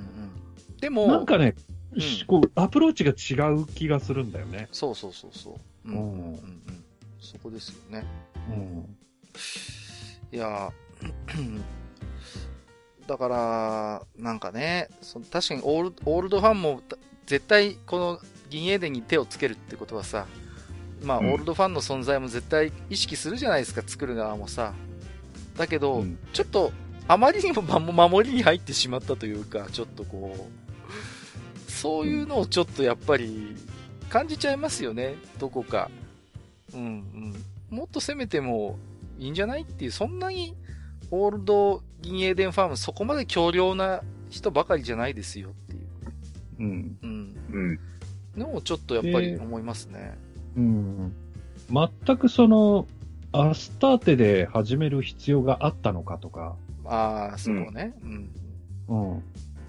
いや、でね、やっぱりその、うん、なぞってる割に、なんか説明不足感があるんですよ。うんうんねだから、その、例えば、エルファシルでね、うん。うんその、司令官が逃げ出しちゃったと。で、ヤンが降ろされて、その、えー、一般民を逃がすために、まあ、一生懸命やってて、サンドイッチ食べながらやってて、喉詰まらせて、ね。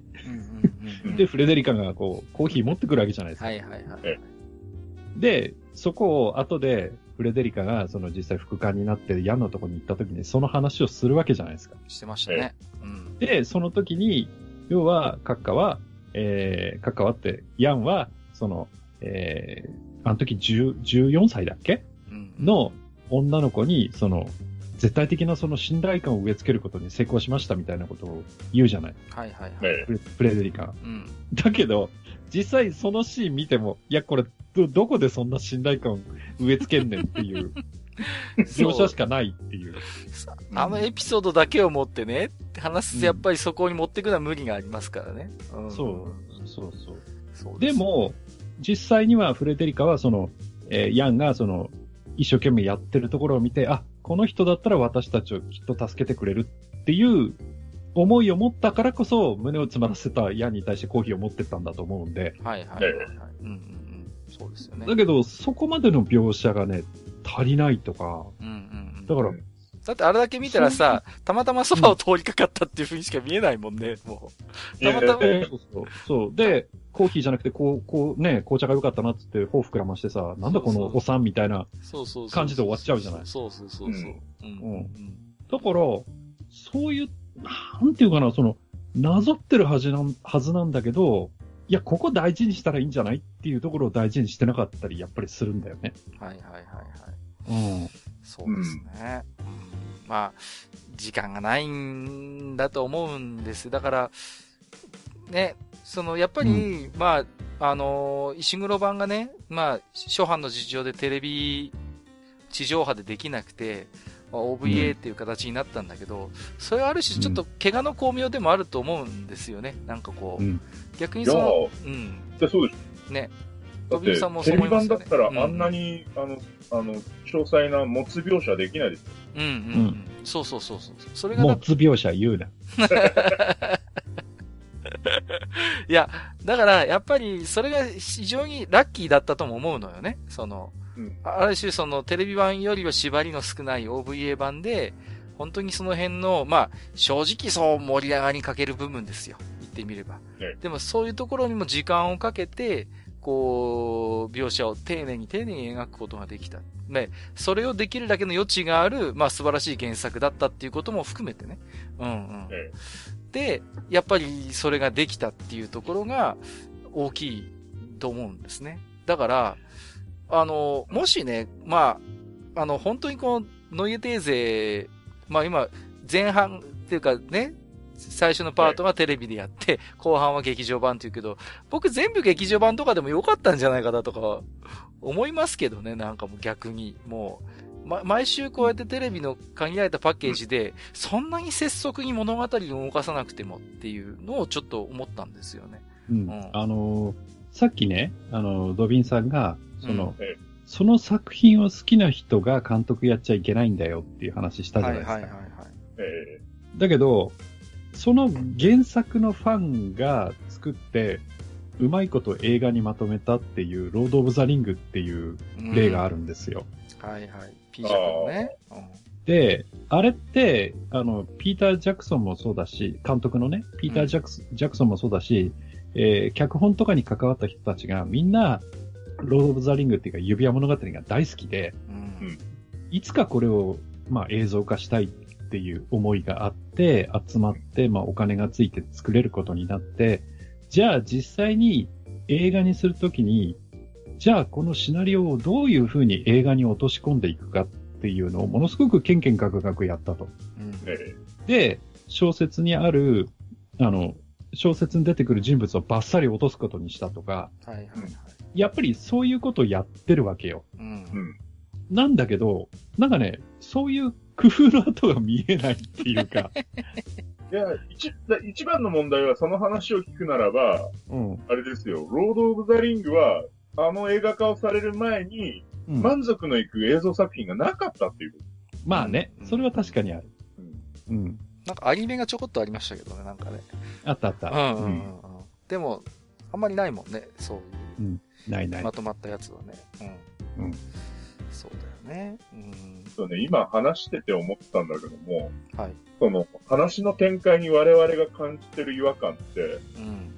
まあ僕まだ7話見てないんでわかんないけど、はい。6話までのところでさ、フェザーンのことが一切触れられてないでしょ。そうですね。うんうん。あの、フェザーンっていうのがあるっていうことだけしか言ってなくて。そうあのさ第、第1話か第2話か、どっかの冒頭でしか言ってないんだよね。そうそうそう。うん。でそうさそう。、そ、そこ、そこのフェザーンが描かれていないから、うん。なんか単純な二国間闘争みたいに見えちゃってるのがすごい違和感なのかなあー、確かにね。いや、う。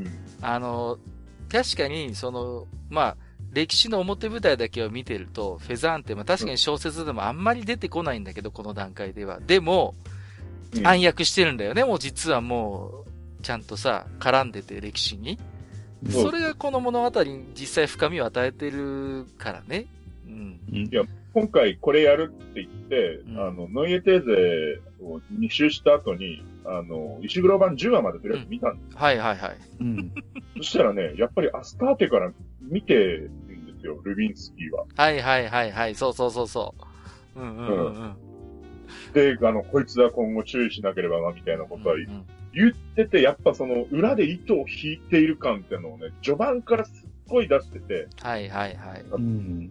この話はそんなに単純な物語ではないっていうのこの辺でやっぱ匂わせてる。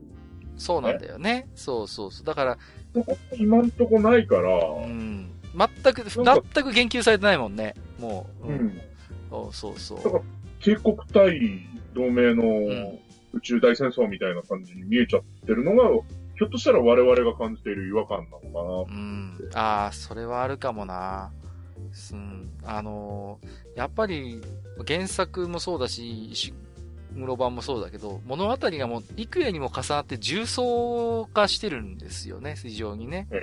だから、うん。帝国は帝国でいろんな人の思惑があって動いてる。で、ね、あの、同盟の方は同盟で、あの、いろんな思惑があるけれども、その中で動いてる。で、それとはまた別の階層でフェザーンが、いろんな思惑で、いろんな意図を持って、こう、裏でいろいろと暗躍しているっていう、その、多重構造になってるじゃないですか。えええこれがやっぱりその、見ててお面白いっていうか、お、すげえこの話っていう風に思わせる、やっぱり構造だと思うんですよね。うん。うんだけど、まあ、ノイエテーゼに関してそこをもう、スパーンと切ってしまっているから、本当にドビーさんのおっしゃるように、ただの二国間闘争になっちゃってるっていうのはありますよね。うん。うん。そうそうそうそう。ええうん。だから、結構置いてきぼりですよね。一応フェザーもさ、最初ちょこっと触れてるじゃないですか。一応、もう第三勢力があるんだよ、みたいな感じでさ。でも、ええそれ以降全く出てこないからね。出てきてないからね、今んとこ。うん今んとこね。そうそうそうそうそう。あれあれフェザーってどうなったのっていうさ。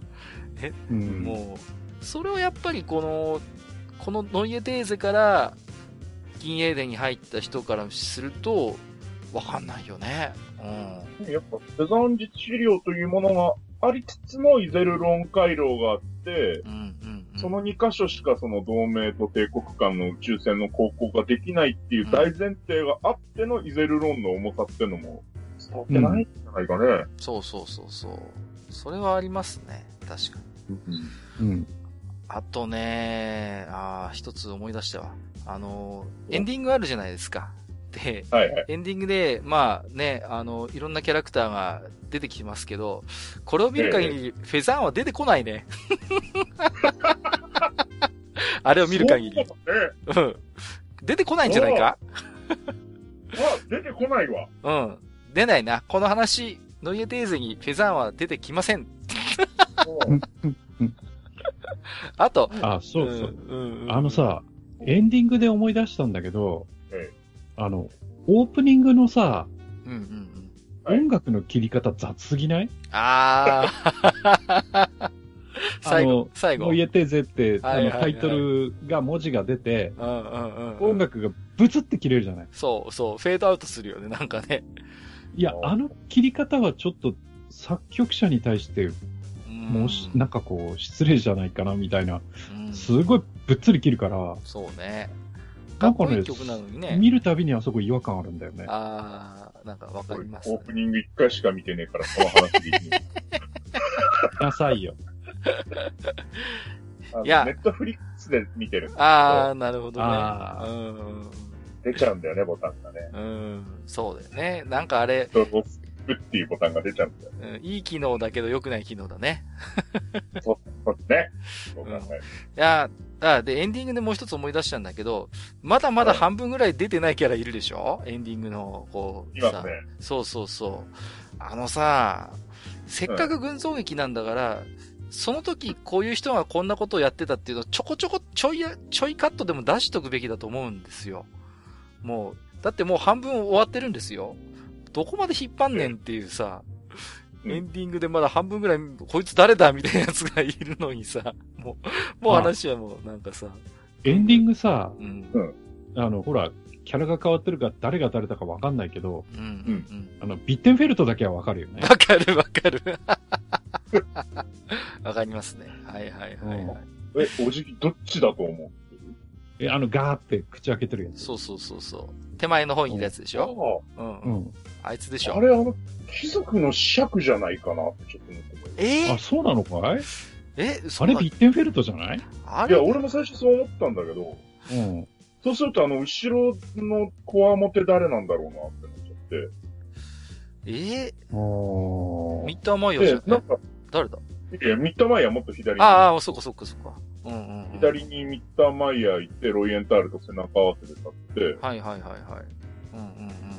なんかね、あそこ貴族関係、ゴールデンバーグ王朝関係の貴族が固まってる中にいるように見えて。あ、ああ。本当？じゃあ違うのかな？違うわかんないけど、全然わかんないんだけど。どうしよう、これでビッテンフェルトがすごい優男だったら。いや、これでもビッテンフェルドだろ、さすがに。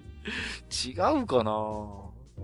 だと思いますけど、僕もちゃんと調べてないからわかりませんけど、おそらくそうだと思いますよ。ねただね、あの、ヒゲのポニテは僕メックリンガーだと思ってる。オフレッサーじゃないの？オフレッサーはもっと右にいるじゃん。ああああ、そっかそっかそっか。あの、えオフレッサー出てきたじゃん。ああ出てましたね。ああ、そうだそうだ。あの、同盟の方向いてわーってやってるのがオフレッサーでああ、そうだそうだ。はいはいじゃはい、はなくて、もうちょっと左、かなり左手の方にいる、い。うん。ヒゲのポニテはね、僕メックリンガーだと思ああ、貴族つながりで。うん。確かにね、いつ出てくんの？メックリンが。う。わかんない いや、どう、なんかさ、こんだけキャラ出す、なんか僕1話のエンディング見てすごいワクワクしちゃうね。あ、これだけ出してくれんだと思ってさ、ワクワクしてんだけど、いつまで経ってもこう、てかここ数はもうずっと同盟の話でさ、全然帝国側の話にもなんないからさ、全然帝国の将校出てこないっていうね、この、どうなんだって。でもあれ、あれじゃないの？イゼロローン終わったら一回帝国の話になるんじゃないまあ、戻ると思いますけど。いや、そうでしょ。もうちょっと、いや、もうじっくり見せたいのもわかるんだけどさ、あの、トランスフォーマー方式にすればよかったのに、あの、でーでーでーでーでーってさ、あの、一方その頃帝国軍はみたいなさ、ダメかな？え、それでよかったと思う。うん。それでよかったのにね、トランスフォーマー方式でさ、その方がなんか群像劇っぽくなりません？なんかこう、いろんな思惑がこう、さ、こう、ね、一方その頃っていうことでさ、そっちの方がなんか演出としてなんか、すごい僕しっくりきますけどね。ちょっとじっくり見せすぎって感じがする、その、なんか、スポットライトが当たってるところだけに常にフォーカスしてるっていうの、そうじゃなくて、ああ、やっと分かった。そう、そうすればいいんだよ。うん。トランスフォーマー方式にして、あのうん、まあちょっとね、あの、つらつらと、まあ厳しめのこともちょっといろいろ今日は、へへへと、喋ってますけれども。厳しめっていうか厳しいことしか言ってない、ね。そうか、あ、そうだな。うん。うん。新しい、あの、でも、帝国の制服のデザインは、なんか、かっこいいなって思いますけどね、なんか。なんか、無理やりなんか、取ってつけたようなこと言ってますけど。うん。え、でも、石黒版とどこ違う？えー、結構違うくないですか？なんか、割と、こう、型章っていうか、割と階級によって割と細かく多分、いやあんまり大きく変わったようには どっちも見えないけど。でもここは難しいとこですよね。原作であまりに、あの、ちゃんと描写されちゃってるとこだから。そうですね。うん、でもそこもね、なんかいじってくれてもよかったのになと思わなくはないところではあります、ねむしろね、そうですよね。なんか、そうだよな。うん、まあね、だいぶ今日はね、えー、つらつらと、新しい銀英伝についてね、おしゃべりをしてまいりましたけれども、そろそろ、え？大丈夫ですかね？大丈夫じゃないかもしれません。まあ、あの、あくまでね、えー、我々、愚かな、えー、大人どもが、えー、浅い知識であれこれ喋ってるということで、一つ、えー、ご感情いただいてですね、えー、まあ、うん、また、えー、あるいはね、ちょっと僕らと違って、新しい禁煙伝面白いよっていう、こう、オールドファンの方で思ってる方も大勢いらっしゃいますでしょうしね。うんうん、うん。まあ。いや、話は面白いんですよ。いやいや、もちろんね。うん、話は面白いんですよ。だって禁煙伝だから。面白いのはだって知ってるじゃないですか。まあね。うん、うん。まあ。いや、ほら、ね、新しい人が見る分にはさ、ストーリーそのものは面白いと思いますよ、見てて。うん。でもさ、なんか悔しいじゃないですか。あ、この、いろんな深掘りできるところも割と表面をつらつらとな、撫でてさ、なんか、それだけを見て、あ、銀英伝ってなんか面白いねって言われるのってちょっと悔しくないですか？なんかこう、やっぱり。いや、そういう人はだから小説なり、その石黒版なり、後で触れてもらえばいいだけの話あきっかけになればね。うん、うん、そう、入り口としてはノイエテーゼでも全然問題はないと思いますよ。まあ、確かにね。うん、うん、じゃあ、まあ、おそらくこのポッドキャストを聞いていただいている方の中にはですね、えー、我々と違って原作の小説だったり、OVA 版を見ないで、見てないで、初めてノイエテーゼに、うん、えっ、と、触れていらっしゃる方も結構いらっしゃると思いますんで、そういう方に向けて、じゃあ、まあちょっと今出ちゃったような気もするんですけれども、えー、お三方、えー、お二方に、えっ、ー、と、少しね、メッセージをお願いしたいと思いますけれども、じゃあ、はじめに、えっ、と、萩岩さんいかがですか？そう、新しい視聴者に向けて何か。ああ、そうですね。いや、あの、普通に見てもらったらいいんじゃないかと思いますね。はい、はい、あの、話自体は、まあさっきも言いましたけど、まあ、小説、おそらく小説をすんなりなぞっていくだろうから、うんうん、まあ、そういう面で面白さは、ある程度、その、担保されてると思うので、はい。あの、まあ僕らみたいなね、そのカビの生えた古いファンは、なやいのやいの言いますけど、うんうん、まあとりあえず見てもらう分には楽しいんじゃないかなと思います。はい。はい、ただ、その後に、例えば興味を持って原作なり、その石黒版なりに触れたときに、もしかしたら僕らが言ってることがわかるかなっていう こともあるかもしれないですね。そうですね。はい。ありがとうございます。えー、じゃあ、ドミンさんの前に僕が喋っちゃいますね。うんと、僕はまあまあいろいろ、やっぱり、まあ、最後になんか、ずるいこと言いますけど、個人的にちょっとそれなりにやっぱ楽しめてはいるんですよ。いろいろ、うんと思うところはあるんですけれども。うん、で、やっぱり、本当に、ね、作画も綺麗だし、まあ、曲はちょっと、うん、正直ね、やっぱりあの、生音のオケと、比較しまいすまいと思いつつもやっぱりあるんだけれども、ただやっぱりね、えー、声優さんも実力派揃いの、本当に今、油の乗った声優さんをいっぱい使ってね。うんうんうん。まあちょっと、正直キルヒアイスさんは心配は心配ですけどね、今ちょっと、ね、ご病、ね、ご病気をされてるっていうことで、まあ、本当これは、言っちゃいけないブラックジョークかもしれませんけどもね、そのイベントできるし、アイス役の方が、ちょっと来れないことが起こってるっていうのはね、うん、ちょっとね、そうなんですよ。ちょっとね、あんまり言うと、本当に、立ちの悪い冗談になるんで、これ以上言いませんけれども、まあ、キルヒアイス演じてられてるんでね。あの、まあ、ですから、一つこれをきっかけにしてね、まあ、あのーなんていうのかな、興味を持っていただいた方は、今、割と、Kindle 版とかもあるのかな。あの、手軽に小説とかも当たれますし、えっ、と、まあね、ちょっと絵柄こそ若干古く感じるかもしれませんけれども、OVA も今いろんな手段で視聴できるかもしれませんので、ちょっと一つこれをきっかけに見ていただいて、えー比較してみるのもいいと思います。あのー今日ちょっと触れましたけども、やっぱり、あの、本当に、当時のその OVA 版銀塩伝も、もう本当、声優さんの演技が素晴らしいっていう、もう、本当になんかこう、ああ、すごいなっていう、こう、声を、声を演じるってこういうことなんだっていうことをね、こう、思い出させてくれる名作ですので、ぜひ、えーきっかけがあれば見ていただきたいなと思っております。じゃあ、えー最後に、えー今日ゲストでお越しいただいたドビムシさん、えーいかがでしょうか？はい。えー、我々、愚者級ファミリーからの、えー、銀河で英雄伝説の家テーザに関しては、えー以上ということで 全然メッセージこれ以上何言えっつんだよ、二人に。そんなに言われて。いやいやいや、そうは申しましても。いやいや、綺麗に締めたつもりだったんですああ、そうですかすえないよ、本当に。はいはい全部言われたよ。はい、うんえー、ということで、えー、本日はですね、えー、まあ、えー、新しい銀河英雄伝説、えー、銀河英雄伝説、D の家、テーゼ、えー、について、えーと、いろいろと3人で、えーと、あることないことを勝手に、えー、おしゃべりをしたということはいでございます。え、まあ、なんていうんですかね、でもなんだかんだ言って我々も今後も見続けますので、きっと、ブーブー言いながらも。はい。うんですので、まあまたね、えー、もしかしたら触れる機会もあるかもしれませんけれども、ぜひ皆様のね、えー、見ていただいて何か感想なりお寄せいただければ、えー、そのあたり我々さんにも楽しみにしたいと思っております。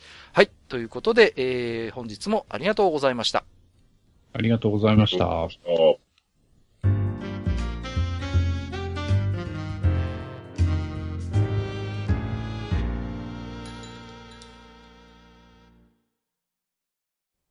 はい、えー、それではね、えーと、引き続き、えーと、ドビンムシさんには、えーと、ゲストとしてご参加いただきながら、えーはい。はい。本日も、お当愚者の宮殿宛てにですね、えーおき手紙頂戴しておりますので、こちらの方をご紹介していきたいと思いますよ。それでは、えー Gmail の方、えーマスターお願いできますでしょうか。まあ、今回はね、えー Gmail は1通だけのご紹介になりますが、はい。はい。僕の方から紹介したいと思います。えー、伯爵さんです。はい。えー前回に引き続きありがとうございます。ありがとうございます。はい。えーお二人さんこんばんは、伯爵です。置き手紙読んでいただいてありがとうございました。マスターからご質問をいただきましたのでお答えしたいと思います。ありましたね早速ね。はい。はい。あの、お答えいただきました。ありがとうございます。えー我々夫婦にとってチームナックスの舞台ってどうなのですが、私はチームナックスは好きです。えーもっと言えば安田健さんが大好きです。えー彼の危機迫り、何者、何者かが憑依したような狂気じみた演技が大好きで、えーどんなコミカルな内容でも彼が役に入ると周りがそれに引っ張られ、一瞬あちらの世界に持っていかれる感じが見たくて、えーナックスの公演はコンポーザー以降、ほぼ全ての作品を見に行ってます。すごいな。えー最新作、パルムシュラーでは、千秋楽公演、赤坂アクトシアターの前から4列目という、割とプレミアムな席で鑑賞できました。すごいですね。えーちなみに一番好きな公演は安田健一人語り2014ギターの調べとともに、えー岐阜県鏡原の、えー200人も入ればいっぱいのエアコンもない小さい芝居小屋でクラシックギター1本の演奏の中、彼一人演技で何もない背景にだんだん絵がついてくる感じが最高にゾクゾクしました。えー一方、妻の方はと申しますと、チームナックスが大好きで安田健さんの大ファン、うんえー。ファンクラブに入るくらいの熱の入れようです。ですが、彼女の中での安田健さんというのは、うん。包茎手術というものを教えてくれた人であり、えー牛乳をリバースしたり、包皮を自在に操る平成の怪物、びっくり人間でして、えー僕の大好きな彼の演技が実は大の苦手。えーナックスの公演にもあまり来たがりません。えーその代わりといってはなんですが、2年に1回行われる所所属事務所のイベント、Q ジャンボリーが好き大好きで、えーさっき確認したところ、名古屋からの飛行機ツアーをすでに予約済みとのことです。お えーちなみに、私は子供たちの面倒を見なければいけないのでお留守番だそうです。えーということで、総括しますと、えー私は彼らの役者的な部分が好きで、えー彼女はタレント性の部分が大好きという、そんな感じです。うん。えー DVD を買っても、私は作品本編を見たがり、えー彼女は制作ドキュメンタリーの方を見たがるので、やはり隔たりはありそうです。といただきました。ありがとうございます。ありがとうございます。いや、早速マスターのね、えーは疑問にお答えいただきまして、あ本当に、ありがたいですね。ありがたいですね。まうんあ、あのー復習しますと、ご夫婦でね、演劇が好きだというお話だったんですけれども、えっ、と、まあ、伯爵さんの方は、割と小劇場系のね、こう、うん。そういう演劇が、まあ、好きなんだけれども、えーうん。奥様については、まあ、宝塚とかね、割とそういううん、華やかなものが好きだということで、まあ、舞台好きとは申しましても、まあ、様々ござんすという話だったんですけれども、えーうんうんナックスについては、こと安田健さんというところで、ご夫婦が繋がっているというところでね。うん。うんそのようですねい。やいやいや。まあ僕はあのね、えー、ご存知の方も多いと思いますが、まあ岩手の人間なんですけれどもね。うん。まあ、あの、非常にね、小祝農場のイメージをですね、あの、えー、まあああいう形でですね、えーはい。まあ、ね著しくね。えーうん。割と本気で怒ってる人も当時いましたからね。うん まあ何、でしょうね。何してくれてんだと。うん。ね。うん、まあそういうのをちょっと、安田健さんっていうと思い出しますけれどもね。はい。まあね、あれですか？ドビムさんちなみに、あの、ナックスとかってご存知なんですか？チームナックスとかが。あ、存在は、うんうん。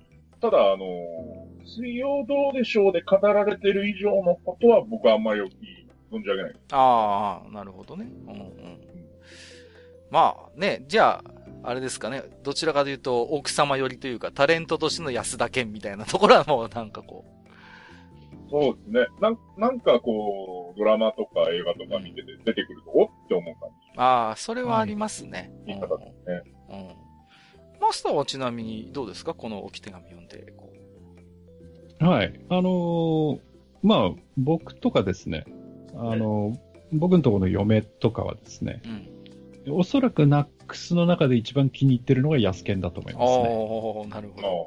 うんはいうんというのは、あの、キャラクターとしてはもう変態でどうしようもないんですけど、あの、役、うん、ただナックスの中で役者として一番見てて面白いのも安田健、安健なんですよね。うんはいはいはいはい。うん。うん。まあ多少その、なんていうか、オーバーアクションのある、えー感じの役者さんではあるけど、まあそれは、ナックスみんなどっちかっていうとオーバーアクション、っていうかちょっとわざとらしい演技、はい。えーをする人たちですけど、まあええそんな中でも、ヤスケンの演技は結構、うん、まあ、いいんじゃないかなとは思ってて、まあね、下町ロケット出たりとか、はいろいろ出てましたけど、テレビにもね。うん。あれですよね。僕もあんまり舞台の安田健さんって存じ上げませんけれども、少なくともこう、テレビとか映画で拝見するとね、まあ今時珍しいこう、ケレン味のある役者さんっていうか。うん、そうですねう。んうんうん。そういうところありますよね。なんかこう、なんかポッとこう、なんていうんですかね、あの、登場することで周りに波紋が生まれるような、そういう役者さんだなっていう印象はやっぱありますけれどもね。ううんん。僕はね、むしろ、むしろ、そっちから安田健という人間を知ったんですよね。あ、面白い俳優がいるなっていうことで。そう。うんもともとだから大泉洋さんとかとそういうチームナックスのこと全然知らなくて。うん。うんところが、そうそう、水曜どうでしょう？やってなかったんでね、うちの方ではね、あんまり。う。うんん。で、後から知って、なんだこりゃっていう、あの、うん。むしろね、僕の知ってる安田健じゃないな、みたいな。そう、ね、そうです。別人だと思ってましたからね、なんか、安健ってやつがなんか小祝農場でなんかやらかしたみたいな話は 当時からあってさ、その安健と呼ばれる人とこの安田健っていうのが同一人物だっていうのはしばらく繋がりませんでしたね、僕の中ではね。うん。うん。そうそうそうそう。っていうことはでもじゃあ、いい役者さんなんですね。うん、うん、だと思いますね、やっぱりね。うんきちんと芝居ができるいい役者さんっあていう、こと。そうそうそうそうそう。うん。ね。なんかやっぱ芝居っていう言葉がこう、似合う感じがしますよね。うん。えそうですね。はい。まあ、すいません。もう、でも、このタイミングで置き手紙をいただけたってことは、割と前回更新してからすぐお聞きいたいただけたということだと思いますんでね。いや、本当そうだよね。本当にね。うん、いやいや、ありがとうございます。本当に。こんな聞きづらい番組を。長時間の。感謝しかございません。えー、それではここから先はですね、えー、ツイッターリプライ、ハッシュタグ、愚者の宮殿つけていただいている置き手紙からいくつか抜粋にてご紹介をしていきたいと思いますよ。はい。えー、まずは、月島独電波さん。えー、120回拝聴サブカルクソ特進の身には突き刺さる話でした。共通の趣味を持たなくとも理解を得て尊重し合えれば何とかなるというのは親に言われるより説得力ありますね。理解を得られない恐怖やどうせ無理という諦めを超えていけるよう頑張りたいなぁといただきました。ありがとうございます。うん。まあね、既婚者とサブカルチャーの付き合い方なんていうテーマでね、話をしましたけれども、うん、うんまあ、割となんて言うんですかね、結論から言うと私にしろ、マスターにしろ、特に、あのー、妻が、嫁さんが、そういうね、サブカルチャーに対して好きだとか、同じ共通の趣味っていう感じではなくて、割と、ね、まあお互いがお互いの世界があって、それをまあ尊重する中での関係っていう話だったと思うんで。そうですね。うん。うん、そうそうそうそう。だから、なんていうんですかね、僕もちょっとやっぱありましたけど、正直なんかね、やっぱ恐怖感はあるんですよね。まあマスターどうだったかわかんないけど、僕はやっぱり自分の仕事とか趣味のことを、うーん、好んでくれなんて口も裂けても言えませんし、理解してもらうのもなかなか大変だなっていうふうに思ってたんだけども、案外飛び込んでみればなんとかなる部分もあったなって今にして思えばね。うん、そういう気持ちもありますね。うん、なんかね。うん。だからまあ、理解を得られない恐怖って、まあ、すごい僕わかるんですけれども、まあ、あまり意識をしないで、うんうんうん、なんのかな、こう、まあ、もしね、こう少しこう通じる女性がね、心を通わせられる女性が出てきた時には、まあ正直に話してみるっていうのは、いいのか、うん、いいのかなうん、いいと思います。僕はいいと思います。はい。えー、まあ、あとはね、出会いなんですよ。出会いね。うん。うん。だから、その、この人には、その、理解してもらいたいって思える相手に出会えるかどうかっていうのもあるので。そうですね。やっぱりね。うん、そこで、そこの気持ち一つで、その、その人に対する、その、例えば、説明だったり、努力、自分の努力だったりっていうのがやっぱり変わってくると思うので。うんうんうん。うん。まあ、その辺じゃないですかね。はい。はい。まあね、ちなみにあのー、愚者級ファミリーでは、私とマスターだけが既婚者でね、後の方は皆さん、ん、え、ね、あ、そっか。花の独身。そう、そうですよ。で、いらっしゃいますか、うん、ここここにも約1名、花の独身。ね。はい。ぜひとも、ね。はい。えー、あのね、なんかいい話があればと思ってますけど。何の話だ？えっと、まとまんなくなった。次行きます。えっと、茶中さんいただいてます。いつもありがとうございます。熱血会について作品の形式として熱血であるか否かという見方も面白いのですが、個人的に思ったことは、熱血とは何かの目標に向かって気力の上昇を感じるシーン、そして、えー、その瞬間であると思いました。例えばこれも熱血を感じる瞬間かなと思いました。ということで画像をつけていただいてますけれども、うん、えーと、あれですね。えー、ファーストガンダムのアムロレイの画像で、セリフが、僕は、うん、僕はあの人に勝ちたいっていう、ね。うんあの、テンパ野郎が、あの、あれですね、えっ、ー、と、ラルが登場するところですかね、これ、ランバラルのそうですね。話ですよね。やさぐれてホワイトベースから一旦逃げ出して、はいはいはい。下りまでね。そうですね。うんうんうん。確かにね、この瞬間のアムロはまあ、な、落差もあるんだろうけど、その前だいぶこうね、こう、ひねくれてるっていうか、だいぶこう、気持ち的にもダウナー系でしたからね。うん、そっからこう燃え上がるもの。やっぱりこう、自分の中にある、なんかこう、認めたくなかった正義感とか、そういう、誰かを守るっていう気持ちに、多分自覚的になった瞬間なんですよね、この時のアムロってこう。自分でそういう気持ちがあることは知ってる、分かってたんですよ。だけど、認めたくなかったところがあったと思うんです。なんか。だから、あえて見ないようにしてて、ああいう、こう、少し軍律を目立つ、乱すようなことをして、うん。だけど、ラル、いや、もう本当にラルっていうのはもう、なんていうかな、頭の先から爪の先までこう、足の爪の先までこう、軍人であってね。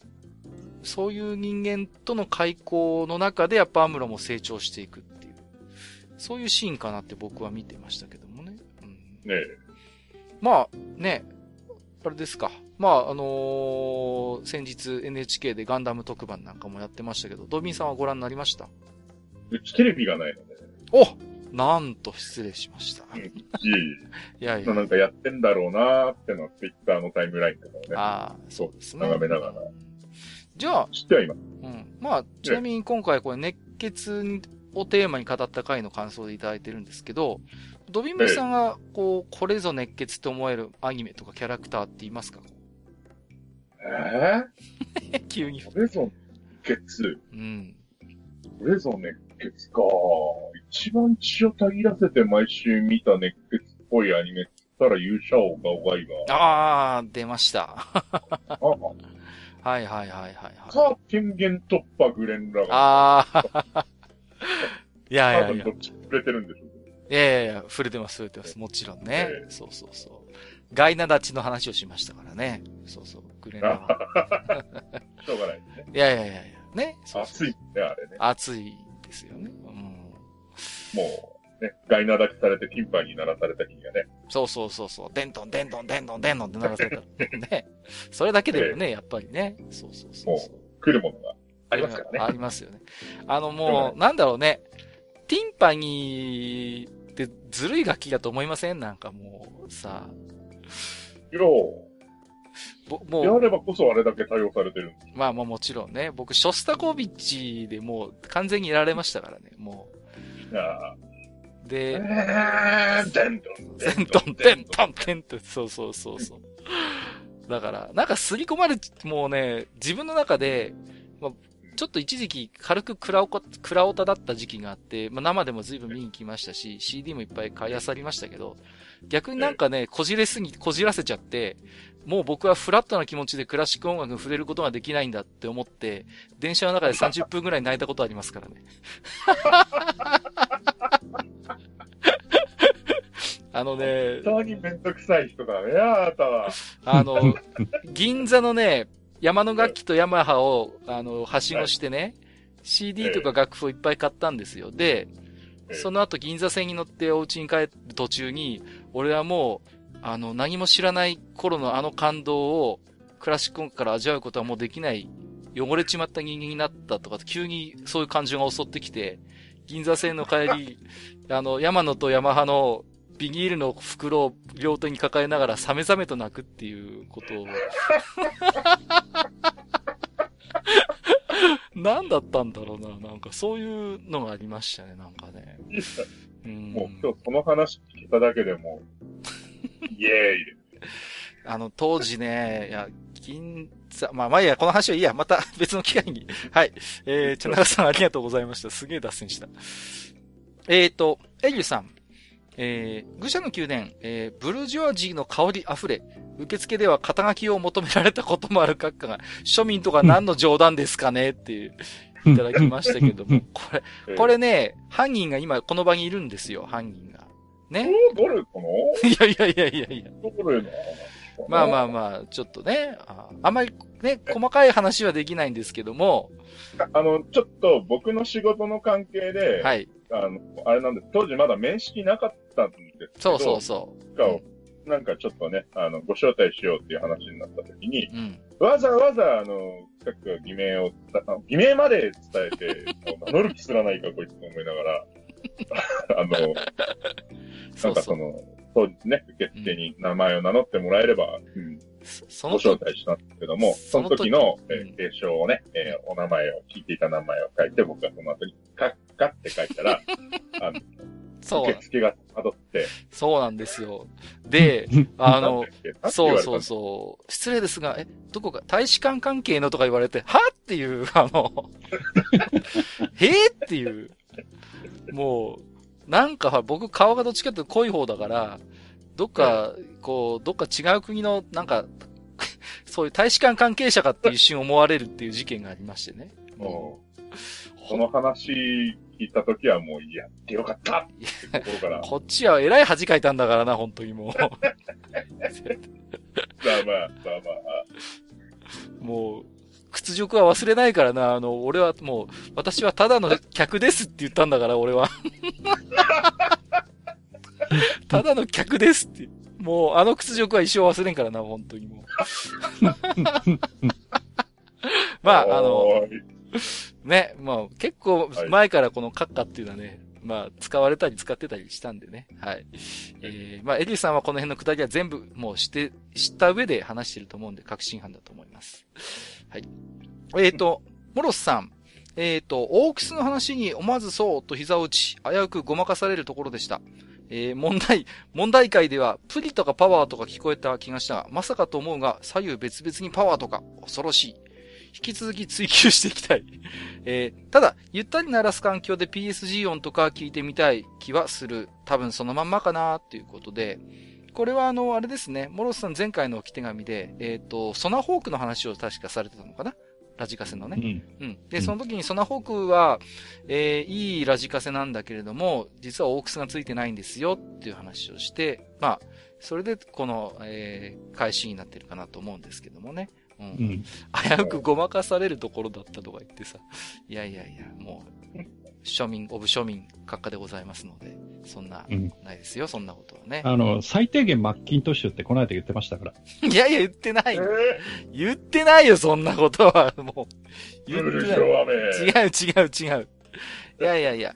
でもね、アンプは、アンプはね、あのプリと分けた方がいいと思いますよ。これは本当に、あの、こだわるんだったらある程度。それだけで右と左も分けるの当たり前って言ってたよ、ね。いや、言ってない言ってない。パワーアンプは分けません、僕は。そこまではしません。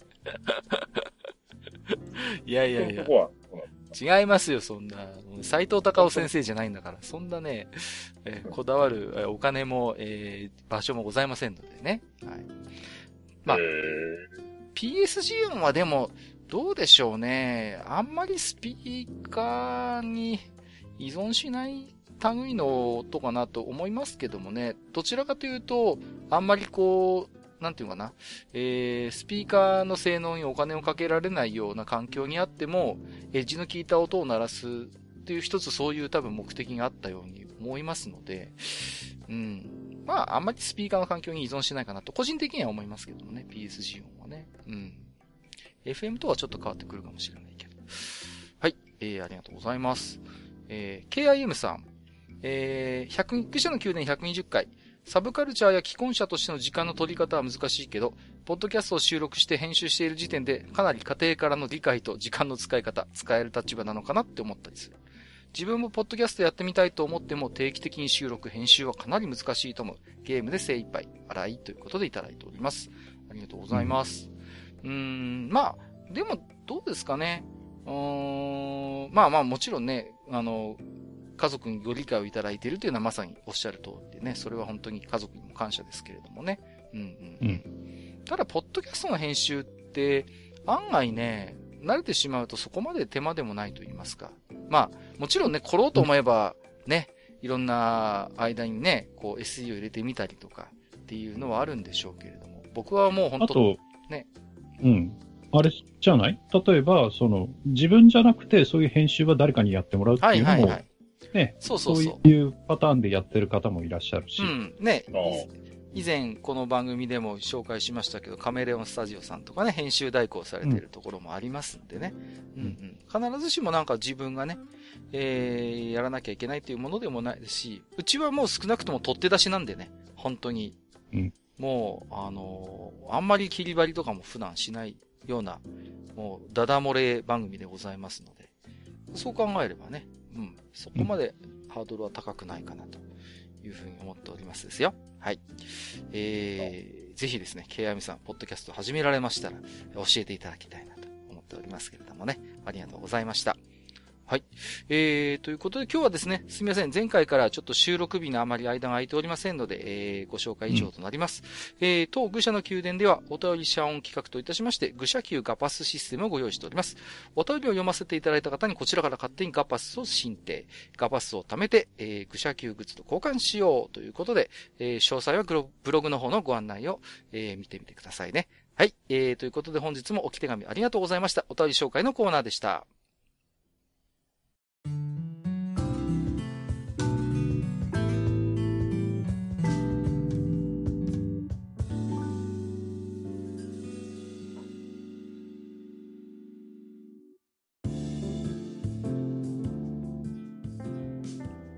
はい。えー、今日はですね、えー、盛大に現在進行形でね、放送中のアニメに対して、つらつらともバリ雑言をですね、浴びせてまいりましたけれども、まあそんなのもね、この辺で、ね、今日のところは勘弁してやるということで、はい、お開きにしたいと思います。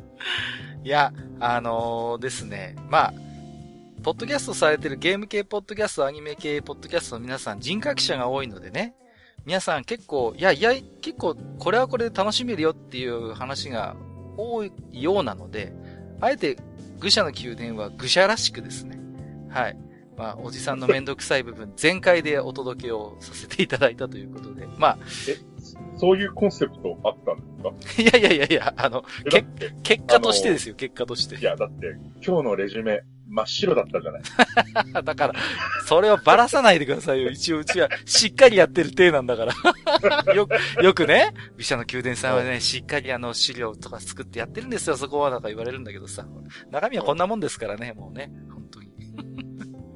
大したことないんでございます。はい。えっ、ー、と、ドビムシさんね、えっ、ー、と、2回目の登場ということでね、単独会としては、はい、えー、久々にお越しいただきましたけれども、本日はいかがでしたでしょうか？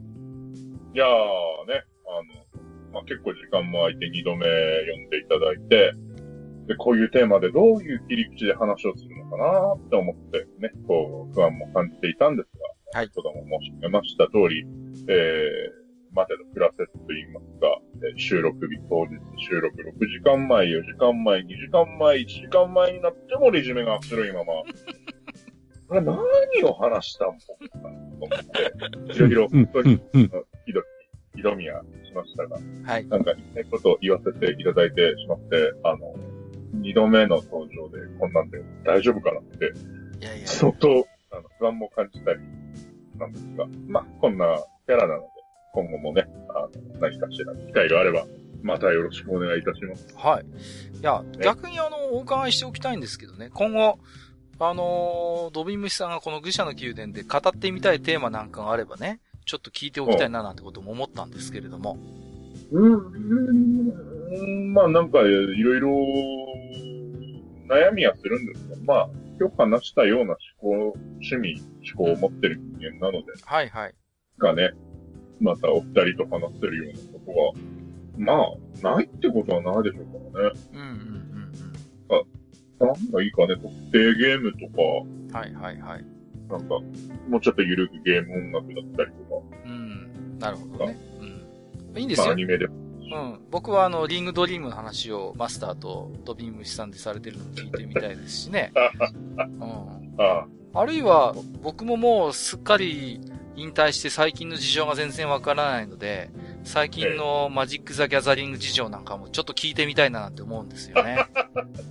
いや、そこはでも、あんまりな、あんまり僕もそんなにプレイに能動的な方じゃないから、あんまり本当に素人語りになっちゃうああ、いや、まあね、あるいは、じゃあギャザに限らず、そういう飛び虫さんのカードゲーム遍歴なんかもちょっと面白そうですしね。うん。いろいろ聞いてみたいことはあるんですよ。うん。まあまあ、なんはい。なんちらあるでしょうからね。えぜひ、またご来店いただければなと思っておりますよ。はい。えっ、ー、と、次回の愚者の宮殿なんですけれども、えっ、ー、とですね、今頃これを語るのかという声も聞こえてきそうではあるんですが、えー、愚者級的レディープレイヤー1を語るということで、マスター、ね、マスタやるんですか？ー やりますよ。はい。もう。いろんなポッドキャストですでに語り尽くされた感のある、えー映画、レディープレイヤー1ですけれども、えー我々ならではのめんどくさい視点で語ってみようかなというふうに思っておりますよ。はい。なるほど。で、なるえーとですね、えーもしかしたらもしかするとなんですけれども、えーマル秘ゲストも参戦するかもということでね。はい。こちらは現在、えー、オファー中ということで、ちょっとまだどうなるかわかりませんけれどもね。もしかしたら、えー、久々に愚者級ファミリー以外から、えー、マル秘ゲストご登場ということもね、あり得るということで、まあ、こちらは、えー、もしそうなればいいなということで、えー、まあ、少しですね、期待しすぎない程度に期待していただければなと、えー、思っております。はい。えー、ということでですね、えー、本日も長時間にわたりまして、えー、お聞きくださりまして、ありがとうございました。ここまでお相手をさせていただきましたのは、私こと、カッカと、私こと、ハニワと、えー私こと、ドビンムシでした。本日もご聴取いただきまして、ありがとうございました。ありがとうございました。ありがとうございました。めんどくさいおっさん二人と愉快なゲスト、そして皆さんのお便りで成り立つバー、愚者の宮殿。当店では生命線である皆さんのお便りを募集しております。お便りは当店のブログの投稿フォーム、または G メールで受け付けております。G メールアドレスはフールパレスアットマーク Gmail.com。フールパレスのスペルは F-O-O-L-P-A-L-A-C-E です。また、ツイッターで、ハッシュタグ、愚者の宮殿をつけてつぶやいていた場合には、そのツイートを当店にてご紹介させていただく場合がございます。自転車操業の当店を救うお便り、お待ちしております。